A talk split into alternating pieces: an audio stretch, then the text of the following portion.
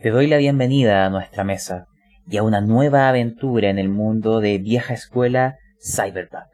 Si te gustan estos formatos podcast, te recomiendo revisar la descripción de este audio. Hay un enlace no solo a otras plataformas, sino a las listas de Spotify e Evox con las aventuras según el sistema de juego. Antes de comenzar, te dejo la invitación a que te unas al servidor de Discord de Frecuencia Rolera. Esta y otras aventuras se narran ahí, además de la comunidad podcast que puedes encontrar.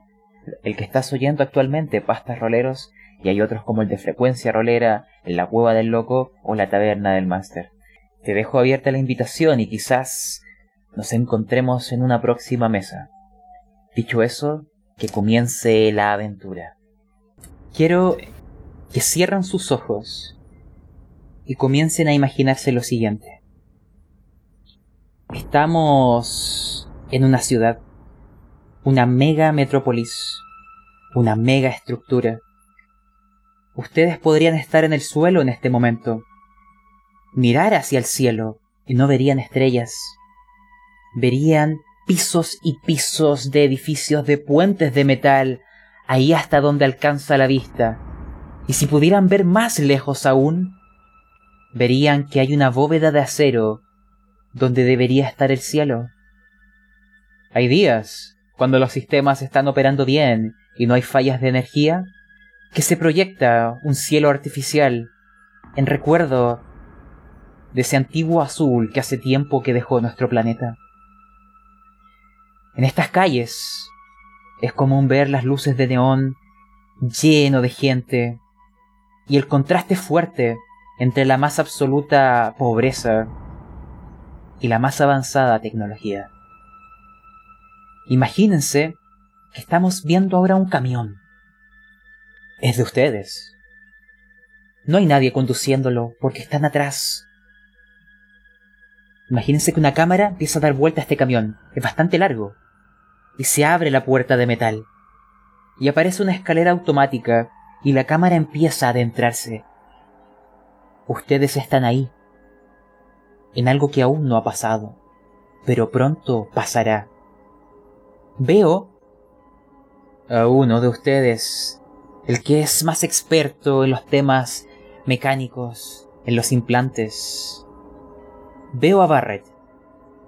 Después le pediré que cada uno nos recuerde quiénes son, pero lo veo a él manipulando unos tubos que están conectados a los cerebros de dos de nuestras protagonistas, de Carol y Lilith. Las veo en camillas. Parte de lo que es su nuca y pelo hay como una mini compuerta abierta que da acceso a implantes cibernéticos. Y hay cables, tubos conectados directamente a sus mentes. De estos mismos tubos y cables están conectados también al propio Barrett. Ambos, o mejor dicho, los tres están utilizando algo que se llama una conexión neural, una amalgama cerebral. Hay una razón para esto. Algo. Una misión. Hay un cuarto integrante. Él está ahí mirando todo esto. Jun. Jun Shadow. Él también posee un implante cerebral ilegal claramente, que le va a permitir recibir la ayuda de ustedes, porque esta amalgama cerebral conectará vuestras mentes y permitirá a este hombre llevarlos a ustedes en su mente. Ustedes podrán hackear a través de sus manos, podrán utilizar los conocimientos a través de su cuerpo, porque solo uno de ustedes entrará, solo uno de ustedes correrá el riesgo pero la conexión neural significa que si él muere, todos mueren. Pero, ¿quién nos llevó a estar aquí, ahora, en este momento, a puertas de esta misión? Vamos a ir recordándolo y presentando a nuestros protagonistas. Vamos a partir por Barrett Wallace quiero que me respondas las siguientes preguntas. Quiero saber quién eres. Quiero que me digas cómo es tu habitación, acabas de despertar. ¿Qué es lo que haces al levantarte? ¿Cómo te describirías físicamente? Cuéntanos. Ah, ¡Qué borrachera más grande! Siempre es lo mismo cuando interconecto. Estas resacas son increíbles. ¿Dónde está la droga? ¿Dónde dejé mi pequeña dosis? Ah, años ya con este trabajo. Y por fin veo que van a dar sus frutos. Por fin voy a poder comprarme los implantes que más quiero. Y trabajar también modificándolos. Ah, mi dosis, mi dosis. Ahí están, ahí están. Qué delicia. ¿Cómo es tu habitación?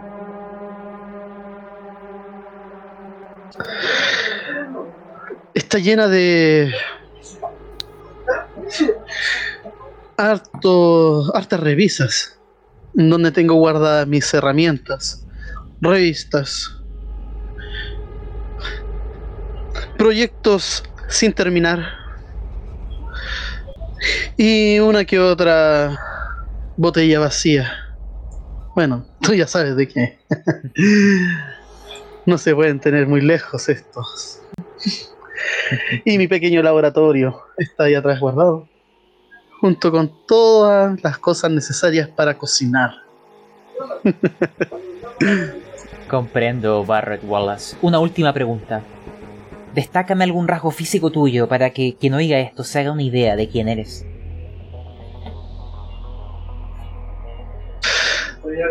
Soy un afroamericano de 2 metros 10. Tú sabes, eh, la tecnología hoy en día permite hacer algunas modificaciones corporales sin que sean considerados implantes.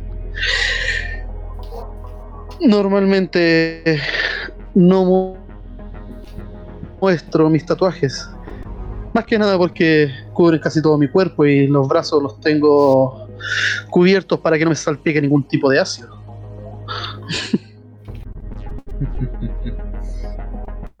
Comprendo. Imagínense que esta cámara que está viendo esta habitación como si fuera el parpadeo de un ojo se hace negro y nos muestra ahora una habitación diferente. Otro de nuestros protagonistas. Carol, ¿quién eres? ¿Cómo es tu habitación? Cuéntanos. Me levanto sin parpadear, con la mirada firme, me pongo de pie, me pongo mi enorme gabardina negra, tapo mi rostro con un cubrebocas completamente negro, me pongo mi capucha. A diferencia de mi habitación, que es completamente, es un contraste de mi personalidad, de mi interior, mi habitación es completamente blanca, no hay nada de color, la cama incluso es completamente blanca. Me acerco a un espejo y observo mi rostro sin hacer ningún... sin pestañear tampoco, sin hacer nada. Y salgo de la habitación. De acuerdo. La cámara vuelve a pestañear y nos muestra una habitación diferente. Lily Tibilis, ¿quién eres? Descríbete. Hola. Estoy estirándome en la silla mientras me balanceo frente a tres pantallas en una habitación llena de colores. Todos de colores, todos son luces. Y una cama pegada a la pared. Que de repente se extiende cuando no duermo en el escritorio. Soy una afroamericana de un metro setenta preparada para estar segura.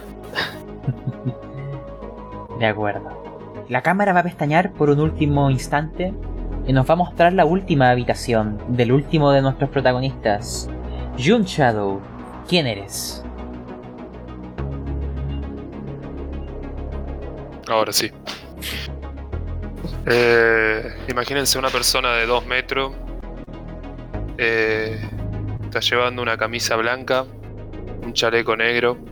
Tiene las mangas arreba- arremangadas y obviamente los brazos mecánicos que tiene resaltan extremadamente rápido. Actualmente está preparando un café. Está haciéndolo de la manera tradicional con granos de café que muele él. El olor invade toda la habitación. Él está en la parte de arriba. Es un bar que maneja él. Eh, puedes ver que no hay clientes actualmente. Está el cartel de cerrado. Pero actualmente hay cuatro, cuatro jarras que él lentamente va llenando con este café. Prepara unas masitas recién horneadas. Y hay una sonrisa en su cara mientras está esperando a sus compañeros que lentamente vengan a tomar asiento. Las sillas están preparadas, es una barra de metal, una barra de madera, perdón. Atrás están todas las botellas de diferentes líquidos. Eh, Jun nació en los barrios extremadamente bajos. La verdad que en los lugares donde la vida era algo efímero, donde el sobrevivir día a día era el objetivo más grande de una persona. Huérfano a temprana edad, las calles lo empezaron a moldear. Eh, hay un hecho puntual que marcó la vida de, de Jun. Fue cuando para poder sobrevivir y tener comida durante unos días tuvo que vender sus brazos. Eh, se los compró una persona que practicaba canibalismo. Le pagó con un poco de dinero y dejó a este Jun abandonado. Pero gracias a esto él pudo sobrevivir y ese fue su deseo para poder llegar a donde está él hoy en día. Después tuvo su venganza con esta persona que obviamente se comió las extremidades de él. Ya sea una venganza justificada o, no justificada. Él es una persona que aprecia demasiado las cosas y más que todo a la familia. La familia para él es por sobre todo. Y Jun, los otros protagonistas de nuestra historia, los incursores, que es como se les llama en Cyberpunk, podrían considerarse tu familia. Ustedes se conocen previamente, han trabajado eh, juntos en muchas ocasiones y se han confiado la vida en tantas veces que ya has perdido la cuenta y más aún por las técnicas que ocupan para trabajar. Ya hablaremos de eso, porque estas jarras de café se están esperando a ellos. Tú tienes muchos contactos. En el bar llega mucha gente. Y hay un trabajo interesante que ha llegado a tus oídos. Y la persona está de hecho en algún... en el fondo de este bar. Vamos a llamarlo el submarino. Imagínense que este local ahora está vacío de gente, pero normalmente es ruidoso y atestado. Es un local oscuro, con un tono ligeramente morado. No se admiten sintéticos. Pero hay veces que llega algo parecido, aquellos humanos con tantos implantes, que te queda la duda de si que hay algo de humanidad en su interior.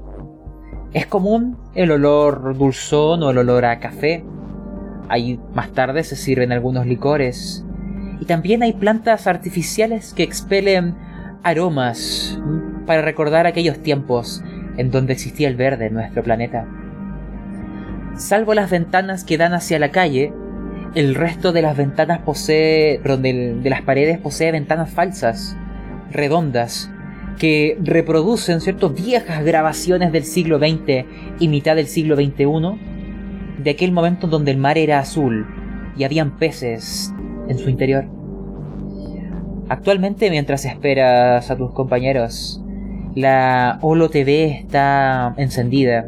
Está pasando publicidad sobre las colonias espaciales que giran geosincrónicamente alrededor de la Tierra y te invitan a volverte parte de, su, de ser un ciudadano más. Incluso momentos antes de que llegaran tus compañeros, salen las noticias de una torre llamada Starlight y un secuestro que estaba ocurriendo. Un pequeño guiño a una aventura que ya jugamos. Hay una regla en este bar. No se admiten armas. Aquí vienen de la gente más peligrosa que te imaginas, pero dentro hay respeto. Y eso se pide para tanto los dueños como para todos los que visitan este lugar. Vamos, y ahora les voy a preguntar a cada uno de ustedes la siguiente pregunta. Voy a partir al revés, por Jun. Quiero que me digas, ¿por qué confías tanto en Lilith y Billis? Simplemente descríbemelo. Le haré esa misma pregunta a todos, pero con distintos personajes. La verdad que confío tanto en ellos, ya que son personas que se han ganado a través de muchas misiones mi confianza. La espalda se le puede compartir, bah, corrijo un poco la oración.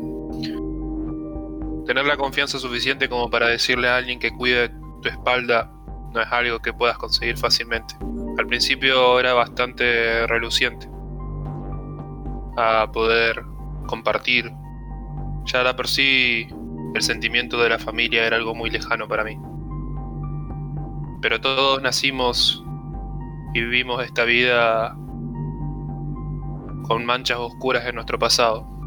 Y vi en ellos capaz la oportunidad de poder cambiar eso. Capaz la oportunidad de compartir ese calor que hoy en día las máquinas nos han quitado.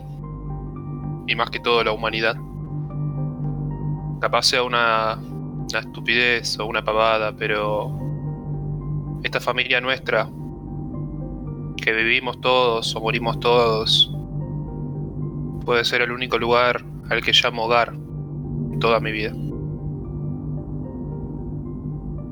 Vamos a imaginar que justo por la puerta del submarino, tu bar, está entrando Lily Tibilis. Y ahora a ella le hago la misma pregunta. ¿Por qué confías tanto en... en?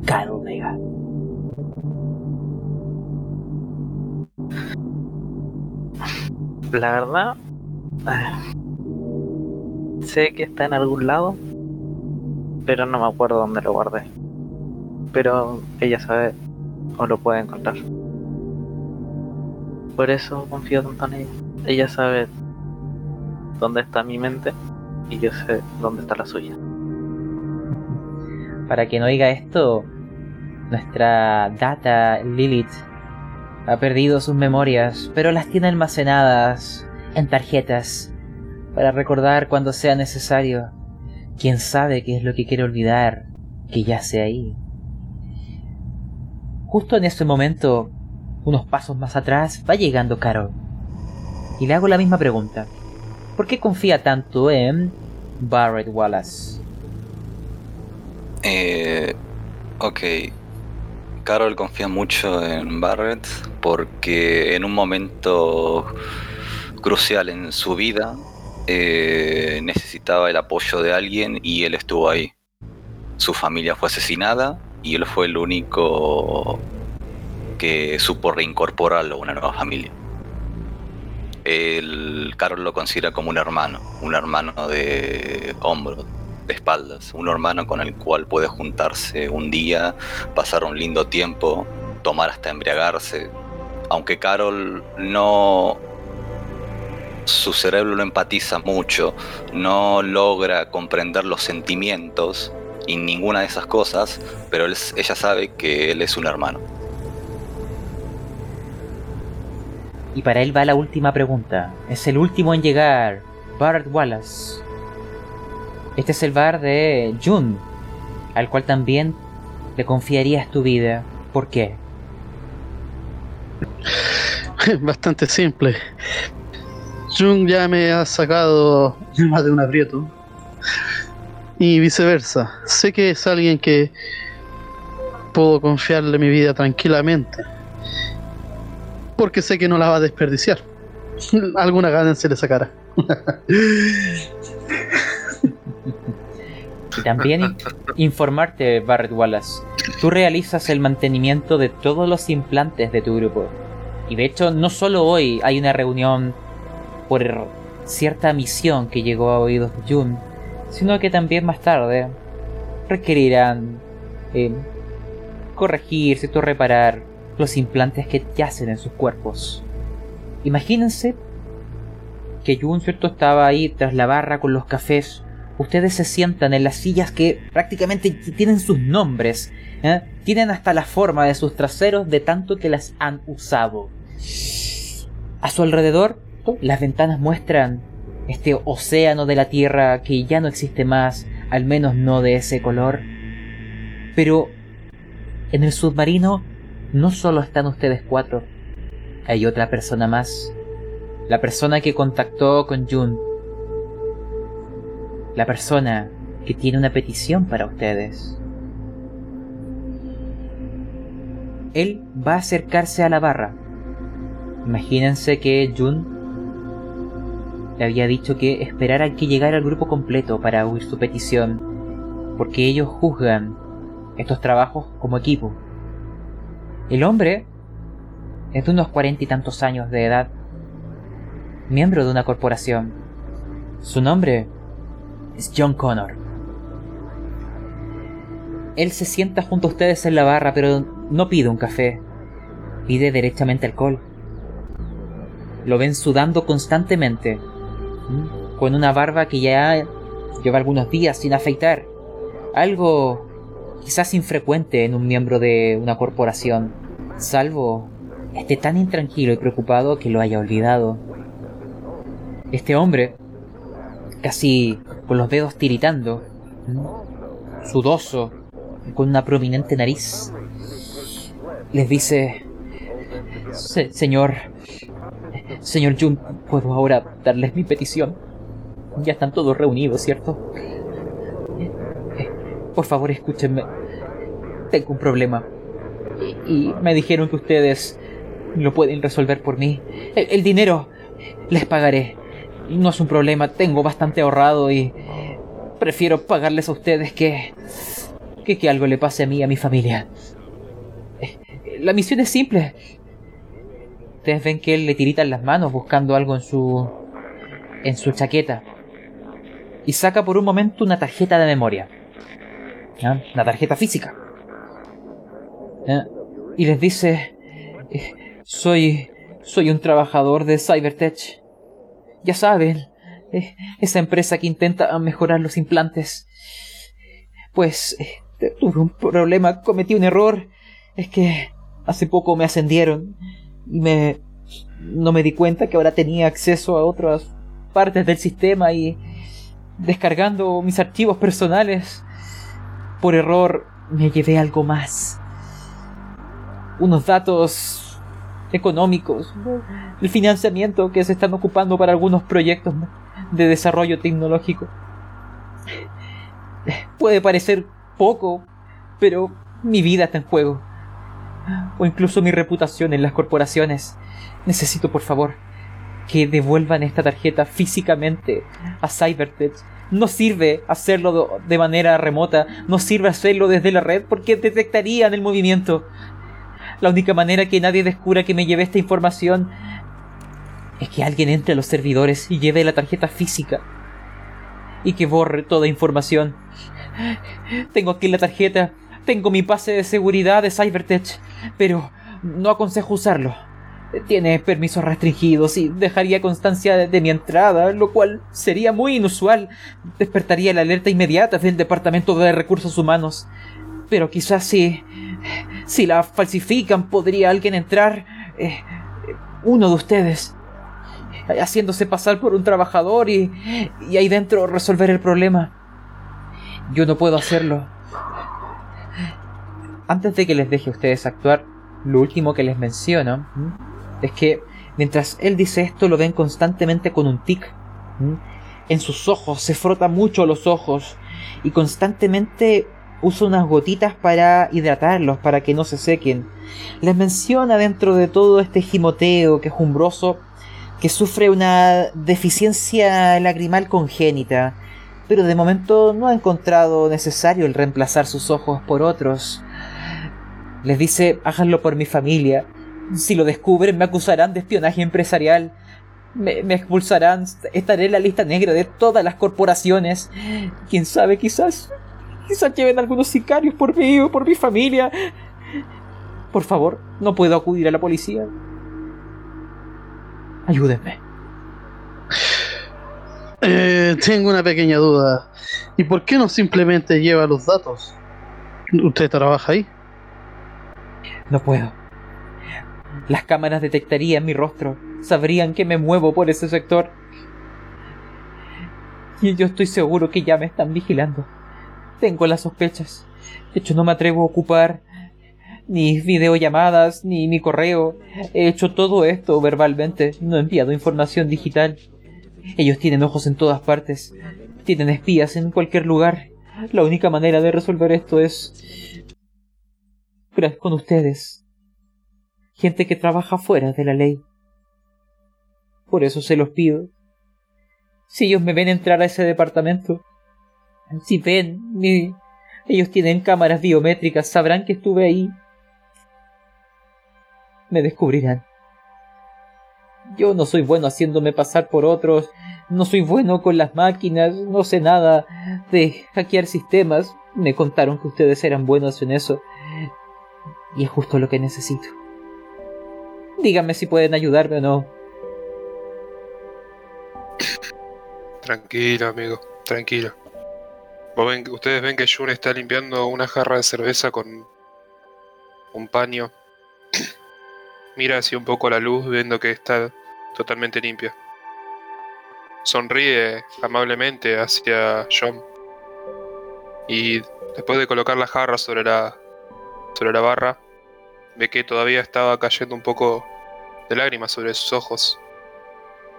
Agarra el panuelo que tiene en su bolsillo del saco, ah, del chaleco, y seca un poco su lagrimal. Ha venido al lugar correcto. Parece que los problemas muchas veces uno piensa que no tiene soluciones, pero te lo digo de buena fe. Has venido al lugar correcto. Hago una sonrisa. Como los ves a ellos, son el mejor equipo que una persona puede imaginarse.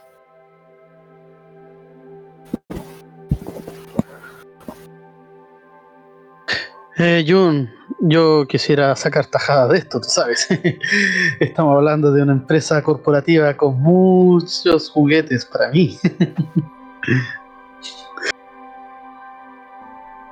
Lo miro un poco como sonriendo. Le digo, no te preocupes.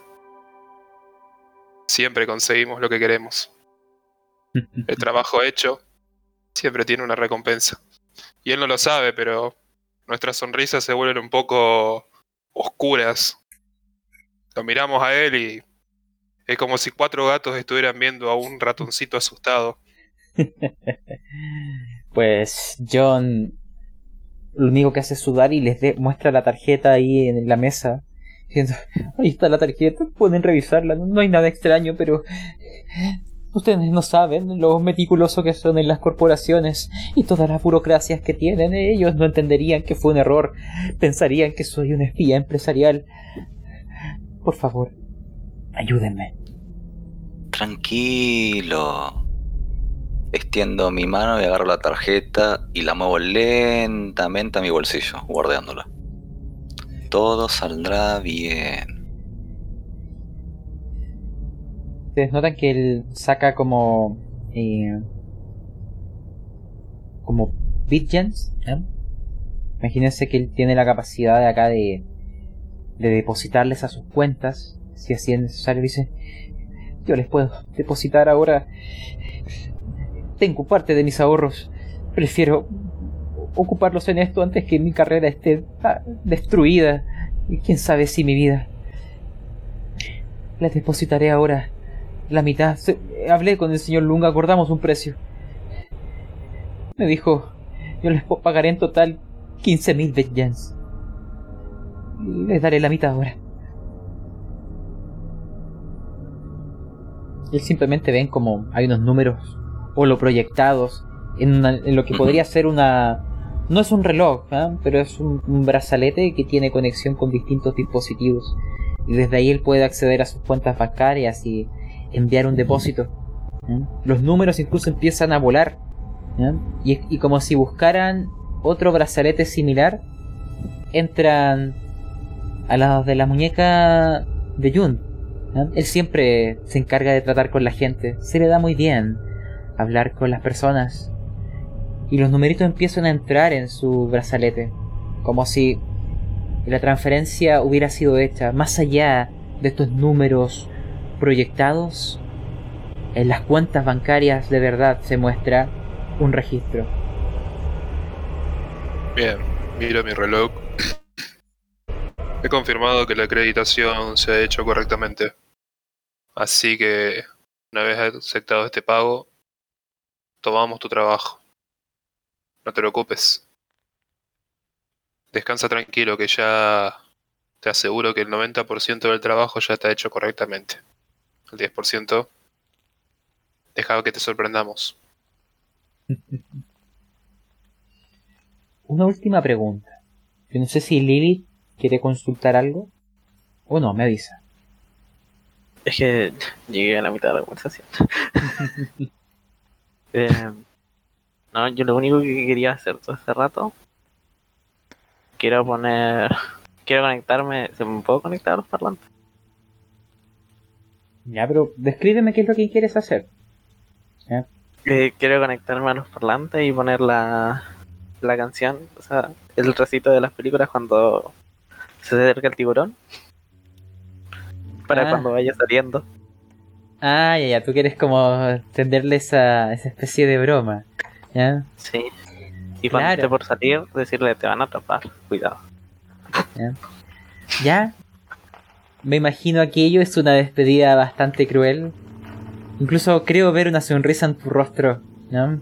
De una broma que John Connor no entiende bien.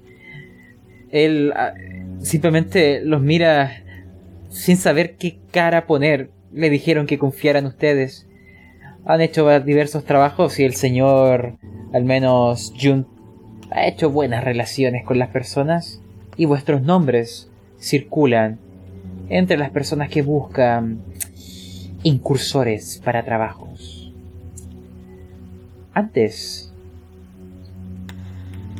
de comentarles cierta información de lo que ustedes utilizan para sus trabajos, de lo que describimos en el inicio de esta aventura, en este mismo submarino, ¿cierto? Hay otra habitación subterránea. Es como su base de operaciones. Cada uno me va a describir parte de la misma, porque ahí es donde ahora nos desplazaremos. Parte Barrett.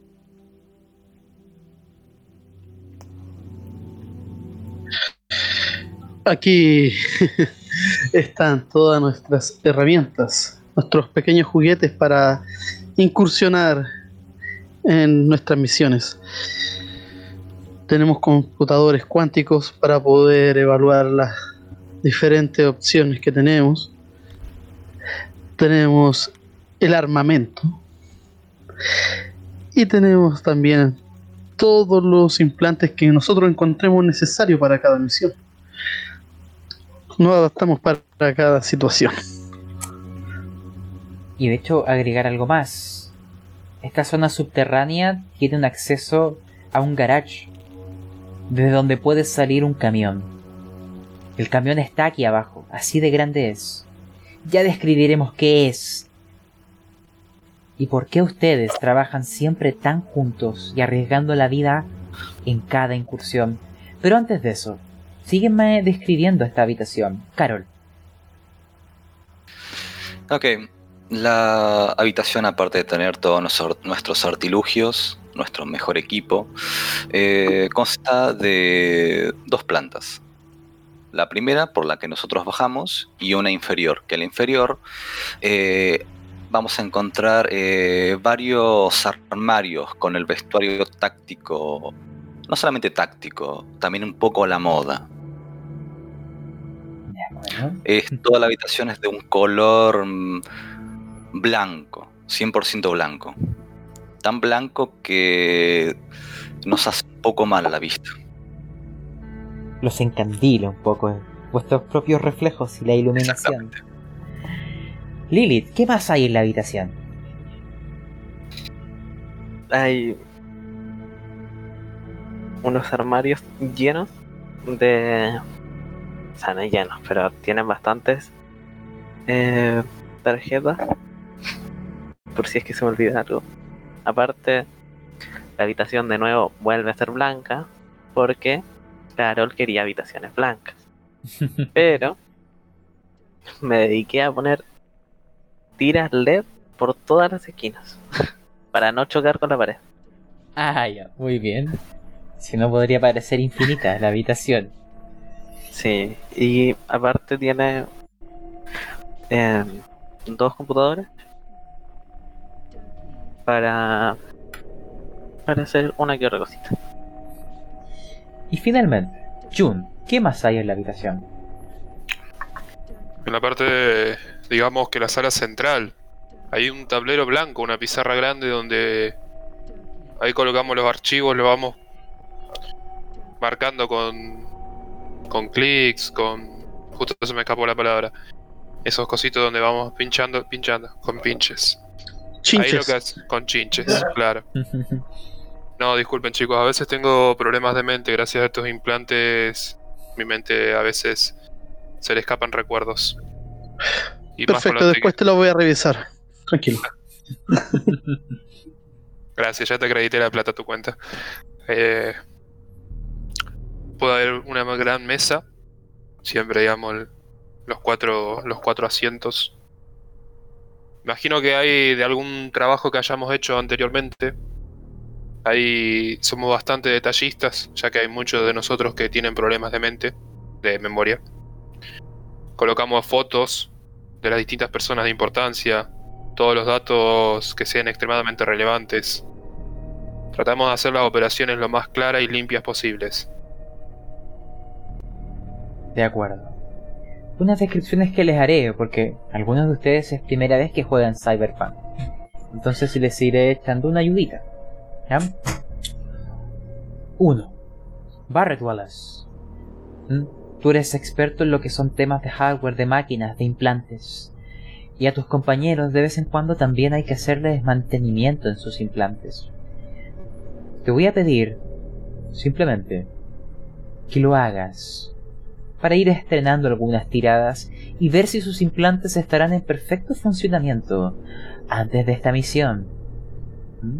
Si tienes algún talento, porque creo que lo tenías, me lo mencionas y lanzarás hardware. ¿Ah? Sí, tengo un talento que me puede ayudar para revisar, que es manitas. Que hardware lo tiro con un más 2.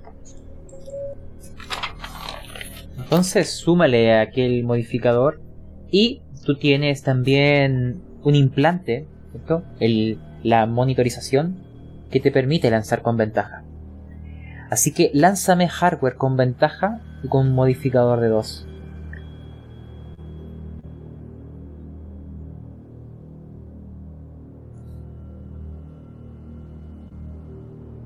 Mientras tanto. Oh, ya, lo lograste y por uno. Tú me vas a describir cómo arreglas los implantes del resto. Recordar, Carol y Lilith tienen implantes asociados a su propio cerebro, a su cráneo. Es ahí donde se encuentran. Vamos a ver después bien por qué.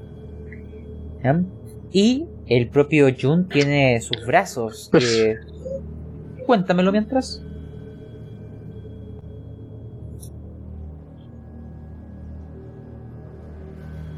¿Barret? Perfecto, mira, para yo poder hacer este tipo de revisiones de rutina, para mí son de rutina esto ya. Simplemente tengo un conector especial en mi pecho de donde tengo también mi implante mono- monitoreo, el cual, valga la redundancia, lo adapté para poder utilizarlo en cualquier implante, en cualquier conexión, incluso hasta las arcaicas, las USB. Con ello me puedo conectar a cualquier persona y poder revisar si están bien sus sistemas. Así descubrí, por ejemplo, que el implante cerebral estaba fallando, la memoria estaba sobresaturada. Pero para hacer este tipo de reparación no lo puedo llegar y hacer sin consentimiento. Obviamente les pregunto a mis compañeros cuando ellos están inconscientes, así que hago el respaldo simplemente. De acuerdo. Entonces, me imagino que realizas los mantenimientos de los implantes. Mientras, les comento, y aquí es para que entiendan qué es ese camión y por qué hay tanta confianza entre ustedes. Sobre la mesa, imaginémonos, están las tarjetas de, de datos que les dio John Connor y además el pase de seguridad que mencionó. El cual si ustedes lo desean, le pueden dar uso. Los data del grupo podrían intentar eh, clonarlo. Y finalmente, modificar el rostro que ahí sale por el de uno de ustedes. Ustedes son un grupo, vaya, vamos viendo sus competencias, ¿cierto? Tenemos a dos integrantes que se dedican a todo lo que es lo cibernético, el hackeo, los piratas informáticos. Tenemos a otro que se dedica a todo lo que son las máquinas, y los implantes. De mantenerlos a todos en buenas condiciones. Y tenemos a uno de ustedes, quien es la voz del grupo, quien es el que hace los contactos, quien es quien se relaciona con la gente, por su talento innato para realizar aquello. La misión que se les ha presentado, el pase de seguridad que tienen ahí solo lo puede ocupar una persona. Y solo hay uno de ustedes que cumple los requisitos para adentrarse en aquella corporación, uno de ustedes que sabe desenvolverse en las mismas y hacerse pasar por quien no es y responder preguntas incómodas sin dudarlo un momento. Y es el dueño del submarino, Jun. Ahora, él no está solo en las misiones. Ustedes ya han hecho esto antes. Hay ciertas implantes ilegales, experimentales, que el propio Barrett Wallace ha estado desarrollando. Hay cierta droga que utilizan, a la cual él se ha vuelto un tanto adicto, pero es necesaria para la misión. Y será interesante saber si Carol o Lilith son adictas a esta droga también, porque la utilizan.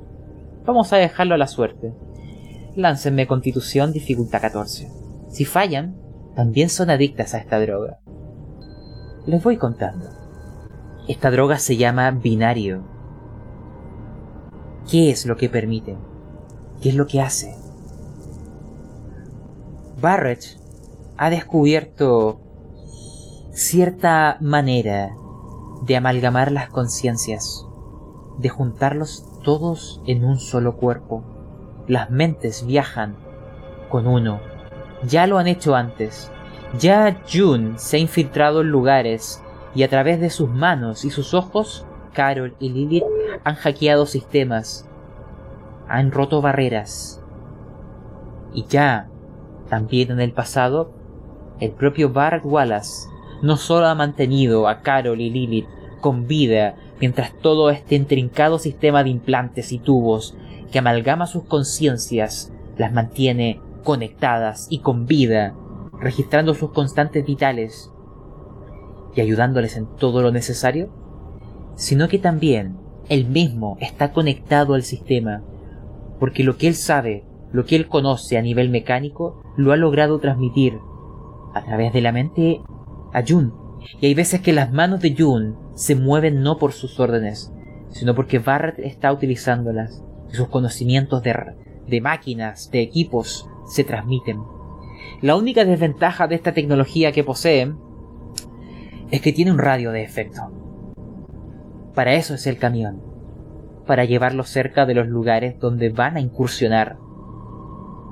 Y es Jun, al menos en las misiones que requieren el talento del habla, quien va, pero no solo, ustedes van en sus mentes, porque él también tiene un implante. Él tiene una extraña malformación cerebral que le ha permitido tener este implante que le permite recibir sus conciencias de manera remota sin caer muerto. Ya varios cayeron muertos en los experimentos de Barrett previamente, pero Jun lo ha resistido. Desde ahí que son excelentes amigos. Más o menos, eso es la manera en que ustedes han actuado e incursionado. Eso es lo que quiero que tengan en mente, porque todos ustedes en esta misión serán uno.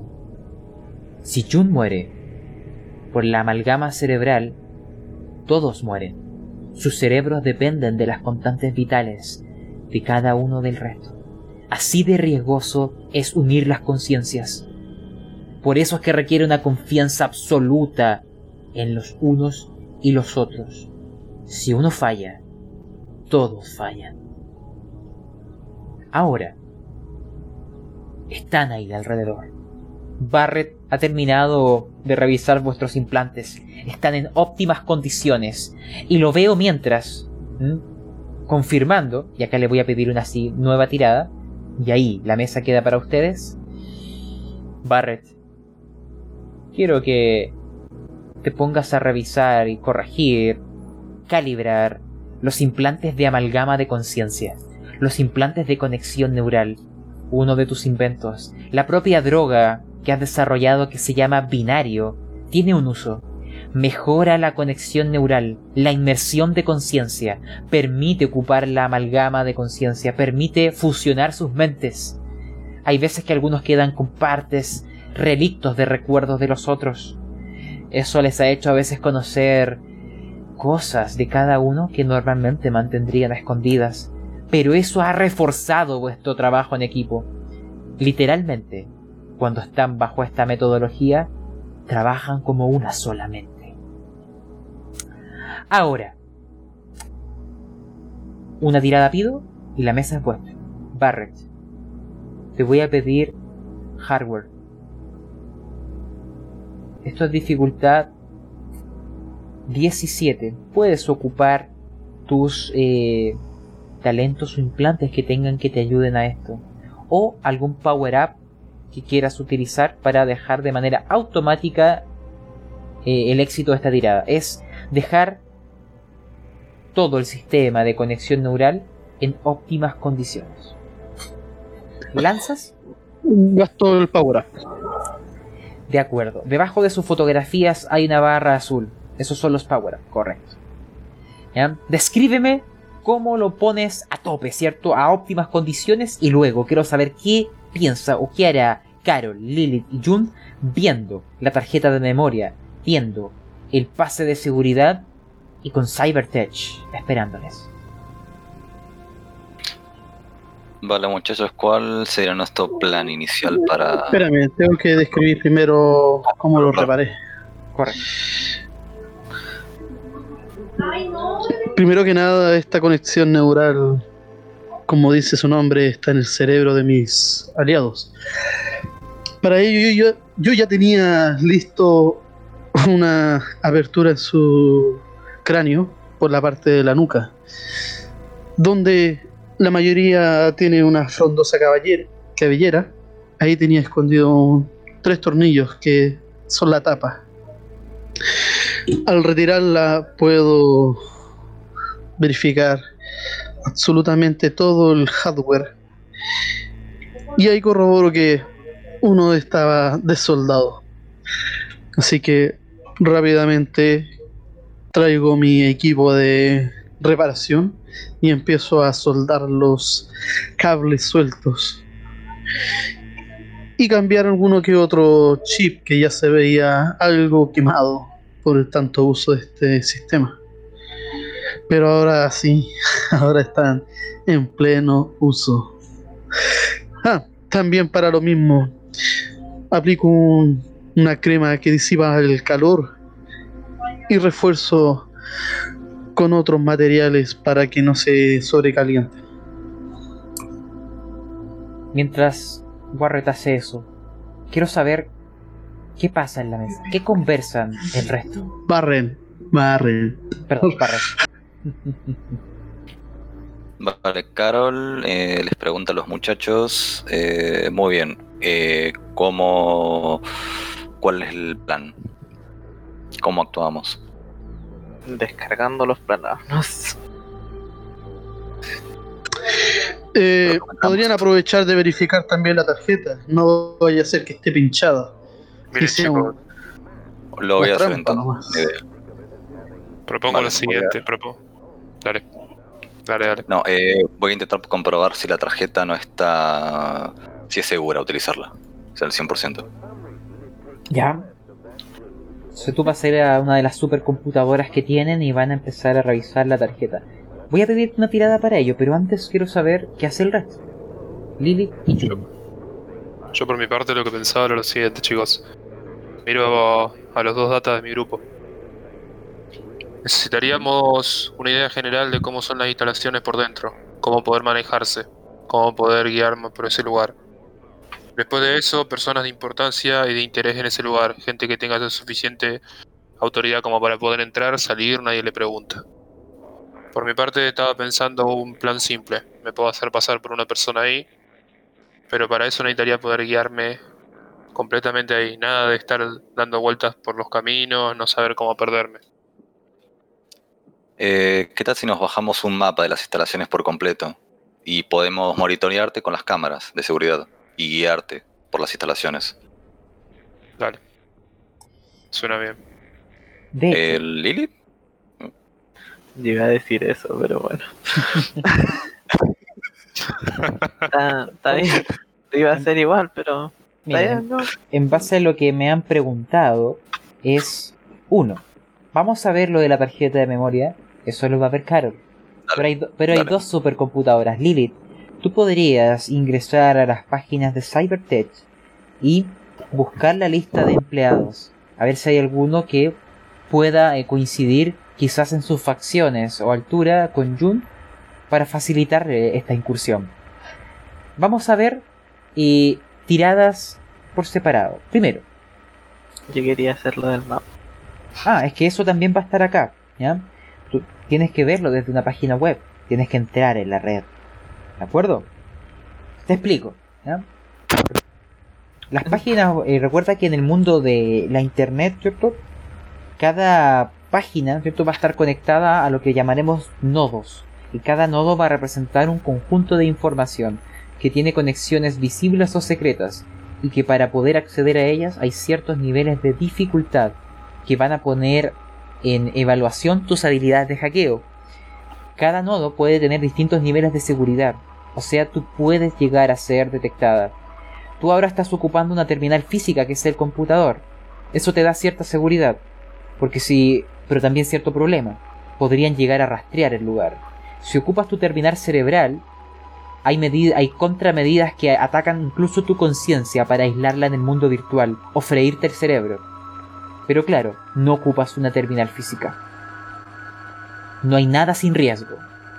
¿Ah? Ustedes decidirán qué es lo que hacen. Voy a comenzar pidiéndoles una tirada a ambas. Me las imagino así. En esta habitación blanca reluciente, con luces LED en las esquinas.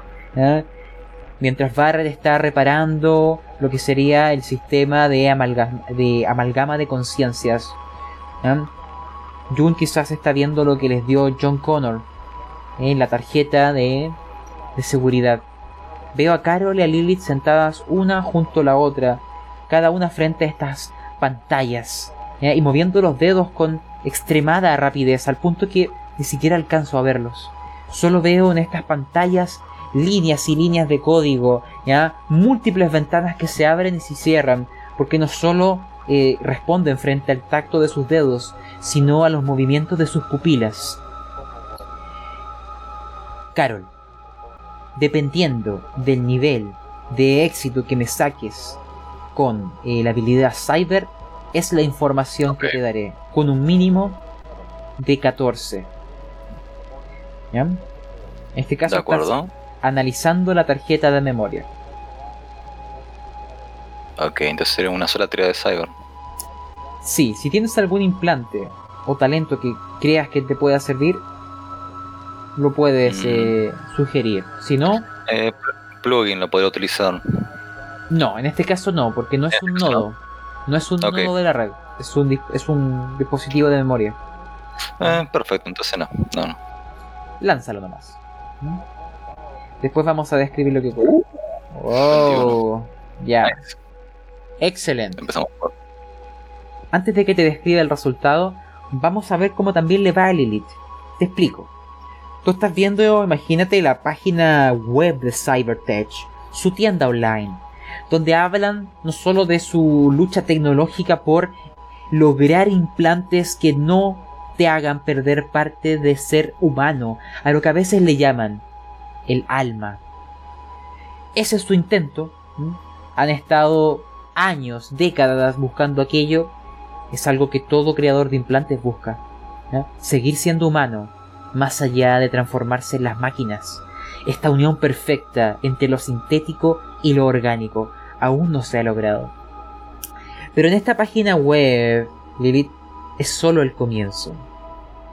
Pero vamos a ver si logras tomar control de este nodo y si es así, te permitiré avanzar y navegar en lo que yace más allá.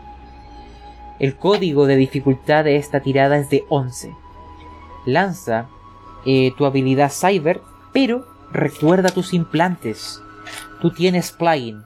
Lanzarás con ventaja esta tirada y tienes una tarjeta de memoria con un programa que te permite eh, mejorar tus habilidades eh, en la web. Así que lanza con ventaja y súmale 2. Y veamos lo que sale.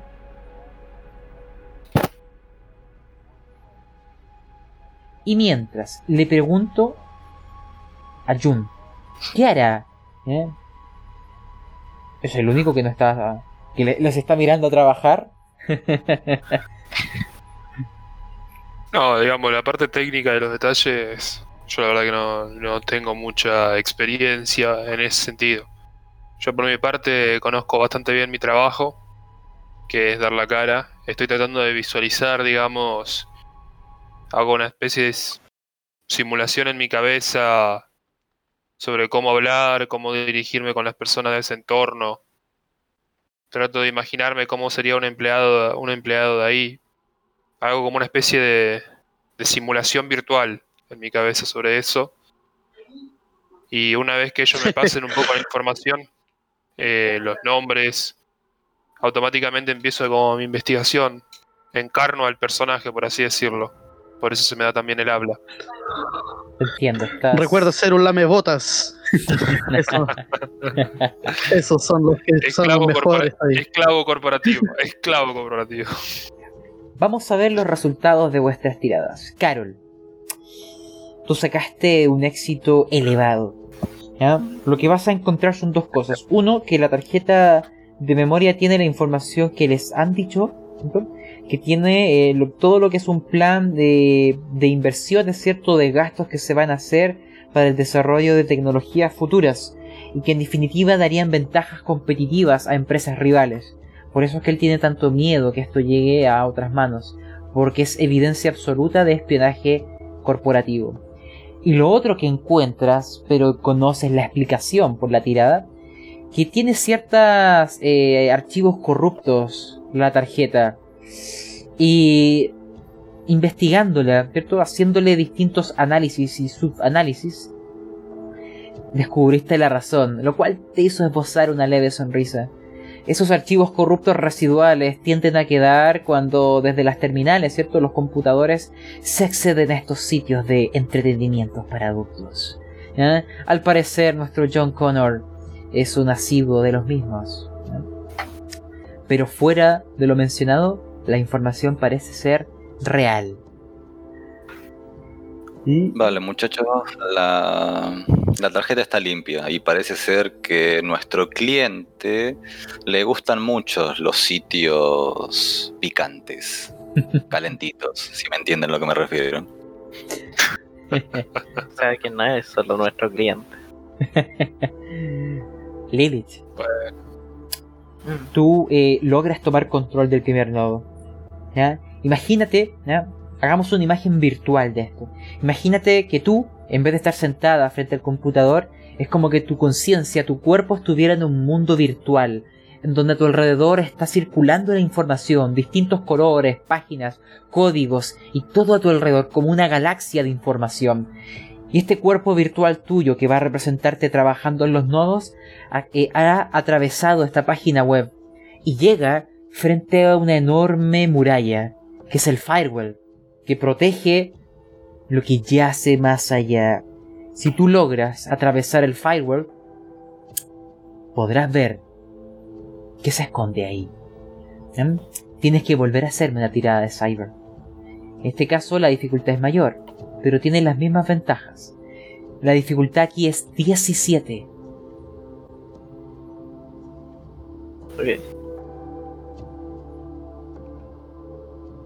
Eh, Pero, antes que lances, descríbeme en este cuerpo virtual que navega en la información, ¿cómo estás abriendo esta puerta? ¿Hay una cerradura?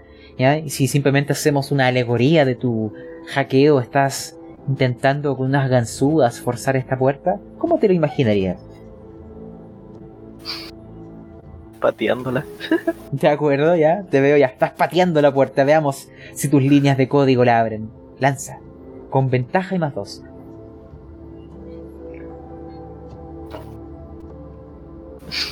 Guau.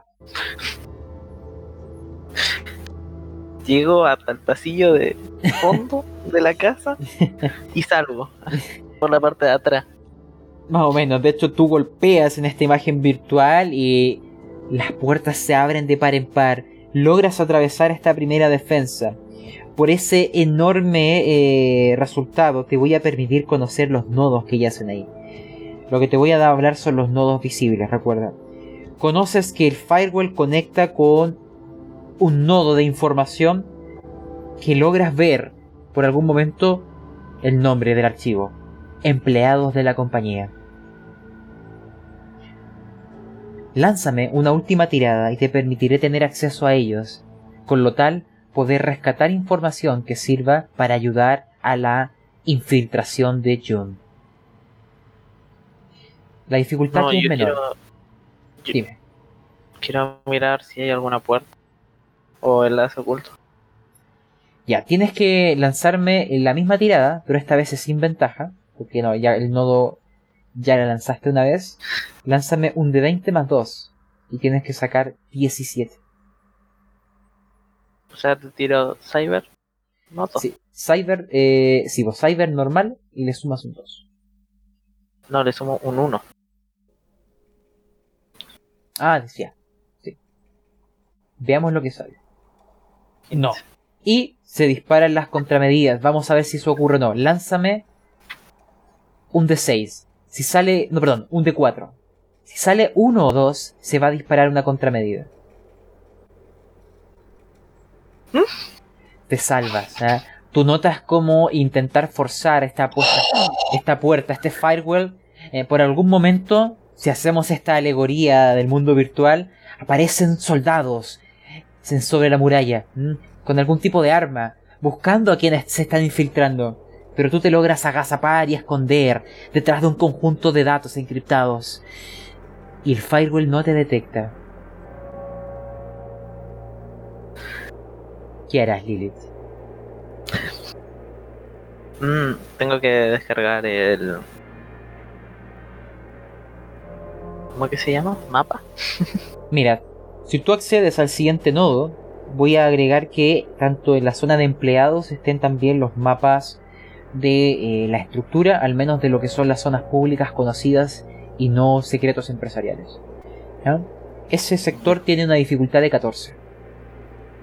Después de esto, volvemos a la mesa. Una normal más 2. Wow. Ya. Imagínate lo siguiente. Em, dejando atrás ese firewall, hay un nodo donde se ve simplemente un montón de gente vestida de oficinistas. ¿Ya? Es el nodo de los empleados. Tú te acercas a ellos y en algún momento te reconocen como igual, te saludan y te dicen adelante. ¿Mm? Has logrado vulnerar las líneas de código. Actualmente acá ves a tu alrededor las fotos de muchas personas. Eso sí, no aparecen los altos cargos de la compañía ni personas, eh, no sé, pues, de encargos delicados. Es todo el resto. Ves a distintas personas a tu alrededor, las fotos viajan y viajan. Tú simplemente con tus dedos las vas moviendo, buscando alguna que sea su fisonomía similar a Jun, para facilitar la incursión. La encuentras, encuentras varias, y empiezas a contrastar los datos de los horarios de trabajo para que no haya, no se encuentre a sí mismo en el día en donde él vaya, y vas descartando varios prospectos hasta que llegas a uno, el cual coincide con altura y facciones con Jun, y al menos en lo que son sus rondas o movimientos en la empresa, no coincidirían en los mismos pisos. Y además de ello, das con los planos de las primeras plantas, que es donde se localizan también eh, vuestro objetivo. Esa información, imagínate que virtualmente empieza a aparecer en tus manos y las guardas en unos bolsillos. Y aparece finalmente una puerta, ¿eh?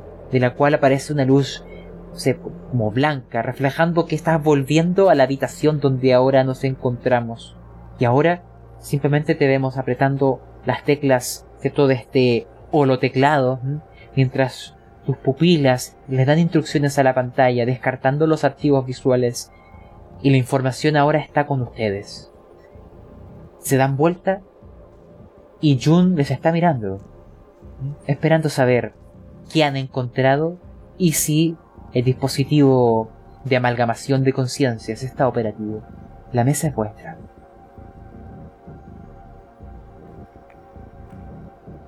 Chicos, ¿qué tal su pequeña incursión? ¿Han conseguido algo de utilidad o sigo esperando?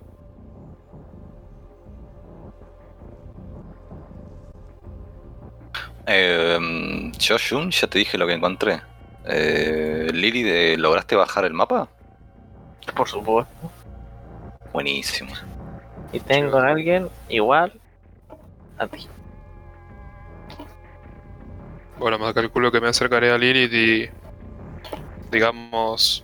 Le diré, pasame la información, así. Pasame la información a mi ordenador a ver si puedo tener una idea general de él.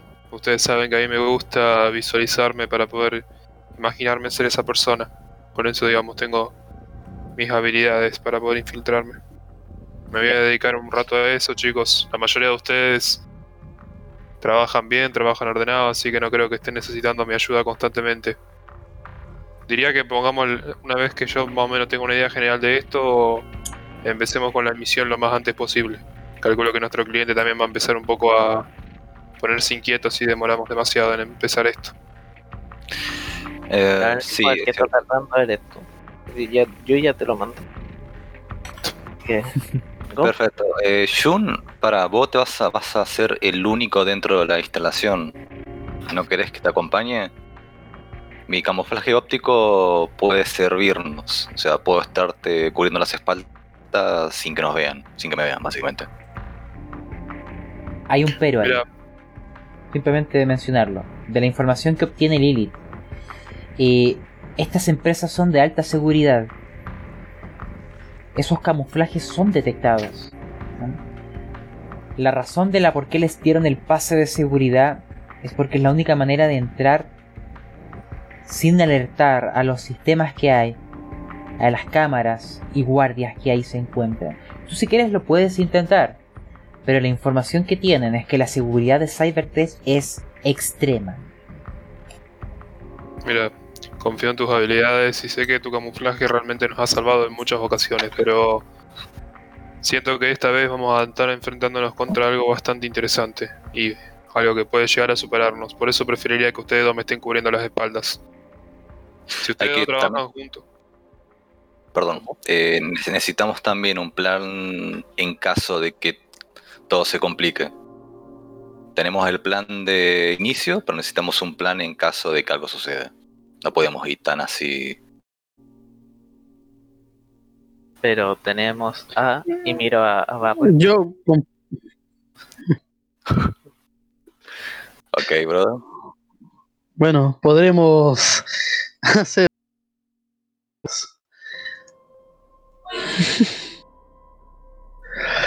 en esas posiblemente tengamos mayores factibilidades. Hay una parte de lo que mencionaste que se cortó y no te entendí. ¿Lo podrías Yo repetir? tampoco, la verdad. Yo tampoco lo encontré. Podemos realizar algunas conexiones extras para poder mejorar, pero no sé si podré modificar tu modo de camuflaje óptico para que puedas interferir. Mm, podrías intentarlo. Confía en tus habilidades. Sí que es posible, Master. No sé. Eh, eso solo sería posible si tanto de habilidad de hardware y habilidad de lo que sería eh, de cyber, porque es una modificación tecnológica y, y mecánica, necesito un 20 natural en ambos. Así de alta seguridad es. Ok, bueno.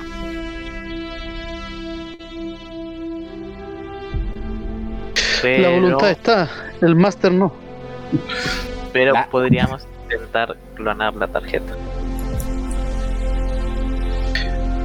Y una pregunta haciendo un ingreso de un trabajador fantasma en la base de datos de ellos. No, recuerda que lo que les han mencionado es que no tiene que quedar evidencia de ningún movimiento virtual. Cualquier incursión virtual o remota será inmediatamente detectada y la- se considera que la misión ha fracasado, porque no han de quedar registros del movimiento de estos datos. Eh, un segundo, muchachos. Eh, a ver, eh, ¿por qué no podemos reescribir la tarjeta? Quiero decir, cambiar el remitente, por así decirlo, la tarjeta. O sea, el nombre de otra persona, cambiarla por completo y utilizarla a nuestro favor. De hecho, por De eso se las algunos dejaron. Se las dejó el eh, John Connor precisamente para eh, ayudarles. ¿ya? Esa es la tarjeta que le permite a él entrar, que está asociado a su código, ¿ya? que Pero es por activa eso, las puertas. por eso.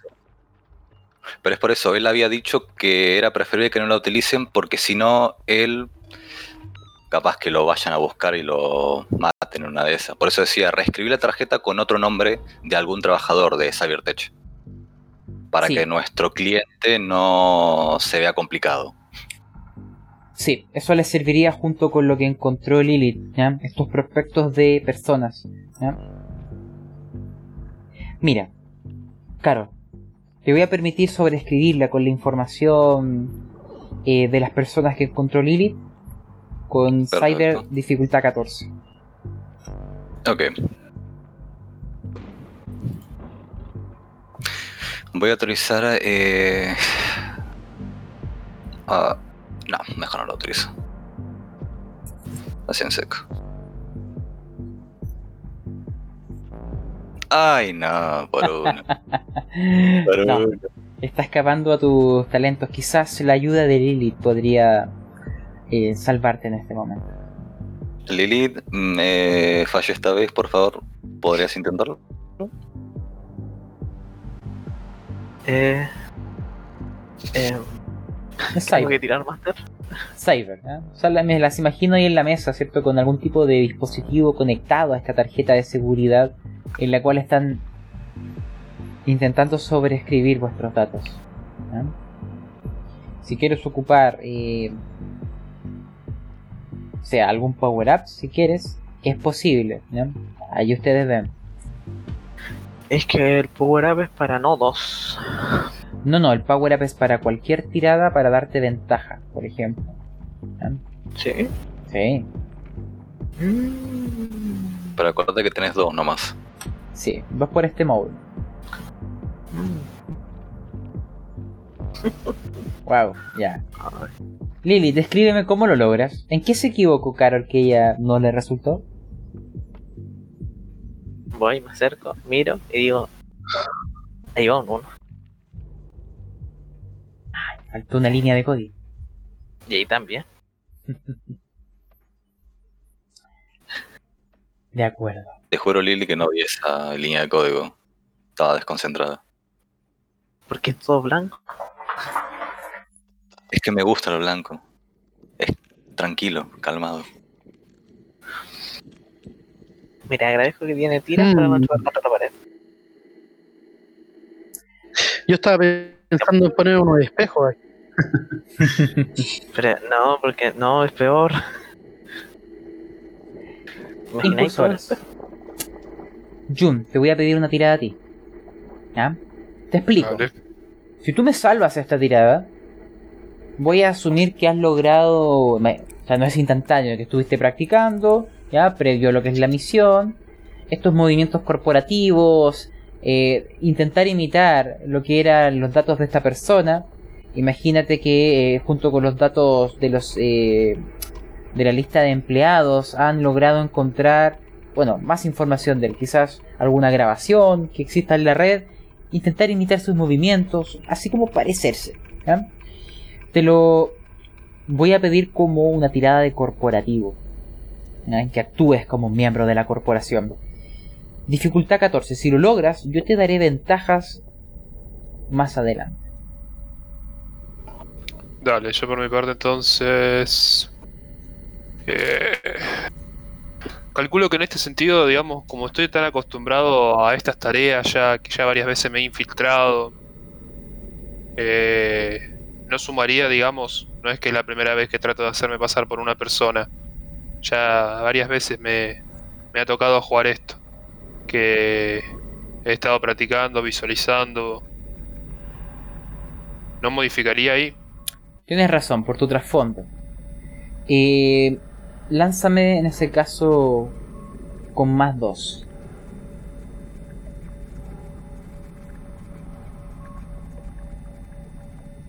Y veamos. Ya, excelente. Lo logras. ¿Qué estuviste haciendo así como para imaginarnos? Por mi parte, lo que estuve haciendo es revisando, revisando la información, tratando de buscar todas las posibilidades de cómo reaccionaría, haciendo una simulación, imaginándome que soy esa persona, tratando de encarnarla hasta los detalles más mínimos, su familia, qué hora se levanta, imaginando cada, pero mínimo, mínimo grado de detalle. Pensar cuántas veces se lava los dientes, pensar cuántas veces sale a revisar el celular, pensar todo, tratando de convertirme literalmente en una cálculo de esa persona, imaginarme cómo se desenvolvería, a quiénes saludaría, con la información que ya me fueron pasando, a quiénes, avis- a quiénes primero le diría hola, a quiénes buenos días, con quiénes se llevaría bien, con quiénes se llevarían mal, cómo reaccionaría ante esta situación, cómo reaccionaría ante esto. Todo eso pasaba por mi cabeza en este rato. De acuerdo. Les explico, incursores. Imagínense que estos fueron varias horas de trabajo. Barrett ya tiene los implantes funcionando óptimamente y la máquina de amalgamación de conciencias que les va a permitir viajar junto con Jun. Jun tiene esta tarjeta de identificación ya falsificada se ha cambiado un poco el peinado, se ha puesto quizás algún implante o se ha cortado el cabello, dependiendo de lo que ayude a su disfraz. Se han puesto una ropa que sea más eh, ad hoc con eh, lo que sería la ropa de oficinistas de corporaciones. Es todo un actor, un maestro del engaño, un maestro de las palabras. Pongámonos en marcha. Les recuerdo. Tienen el camión ahí. Díganme si quieren o tienen alguna duda, quieren realizar otra cosa. Díganme.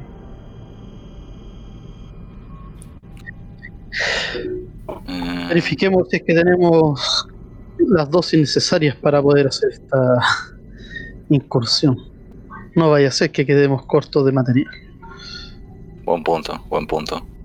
Ah, Armamento disponible. Bueno, tratamos de hacer la mantención a nuestros equipamientos.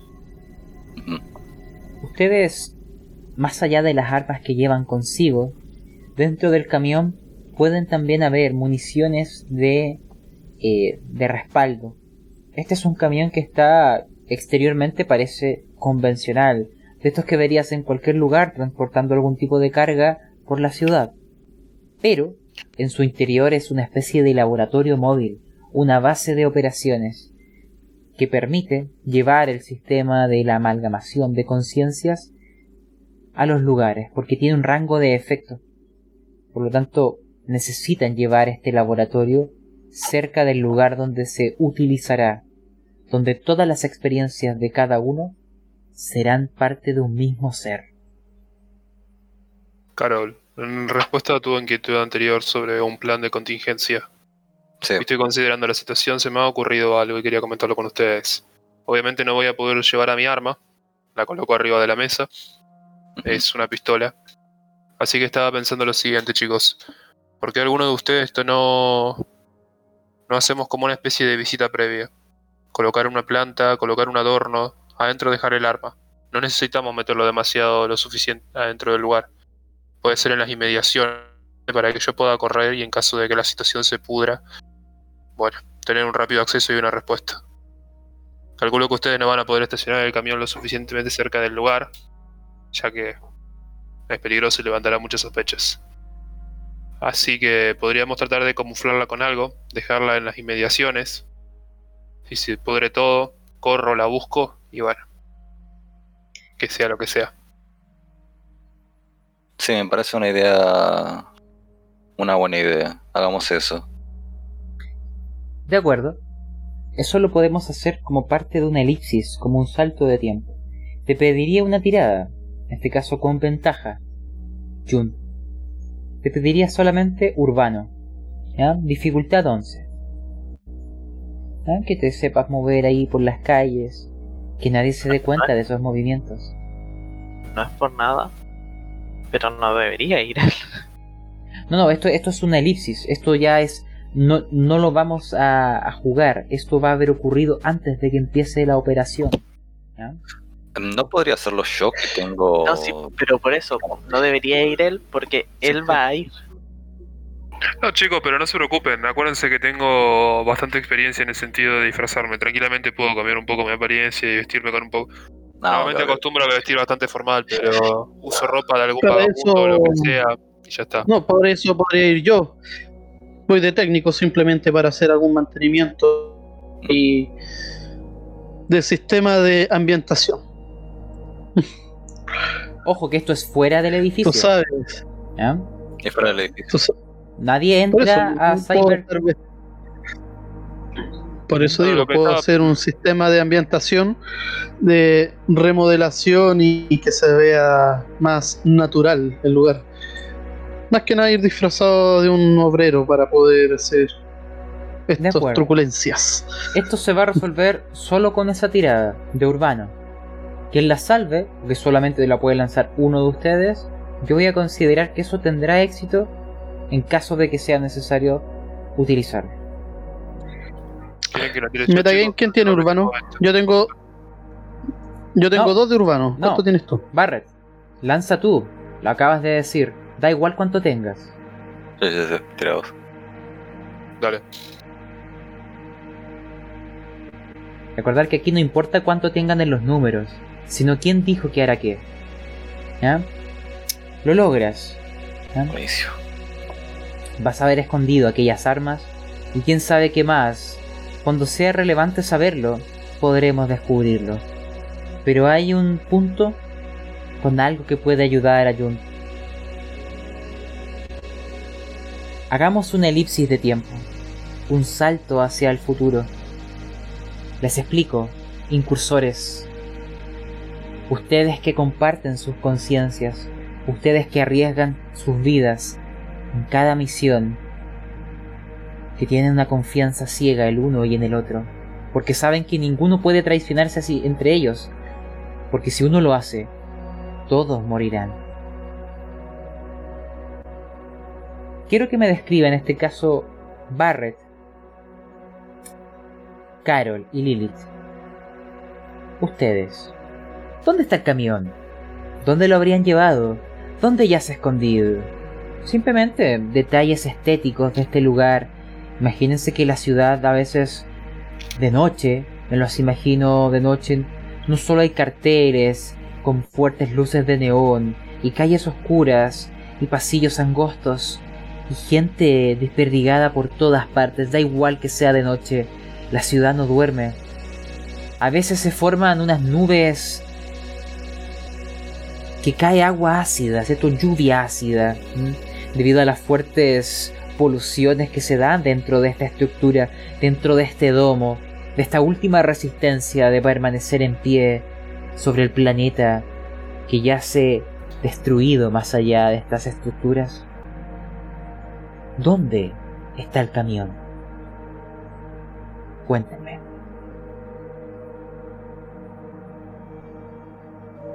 Yo diré en delante. Alguien más que diga dónde está el camión.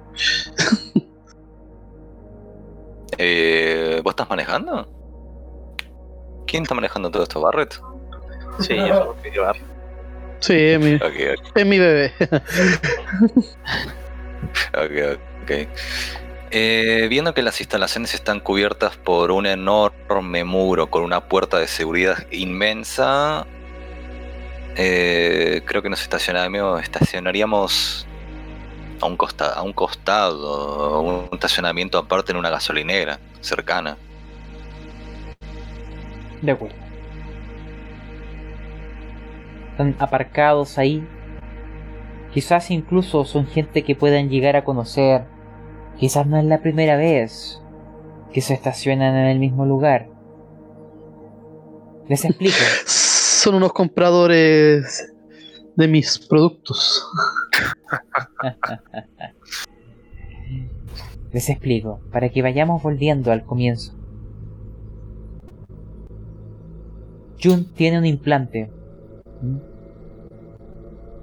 anómalo, peligroso, que no cualquier persona puede poseer. Hay que tener un defecto cerebral que le permita aquello. No ha sido aún diagnosticado adecuadamente, pero este implante se ha adherido a su córtex y le permite ser compatible con estas extrañas tecnologías que lleva a cabo Barrett. Le permite ser receptor de vuestras conciencias.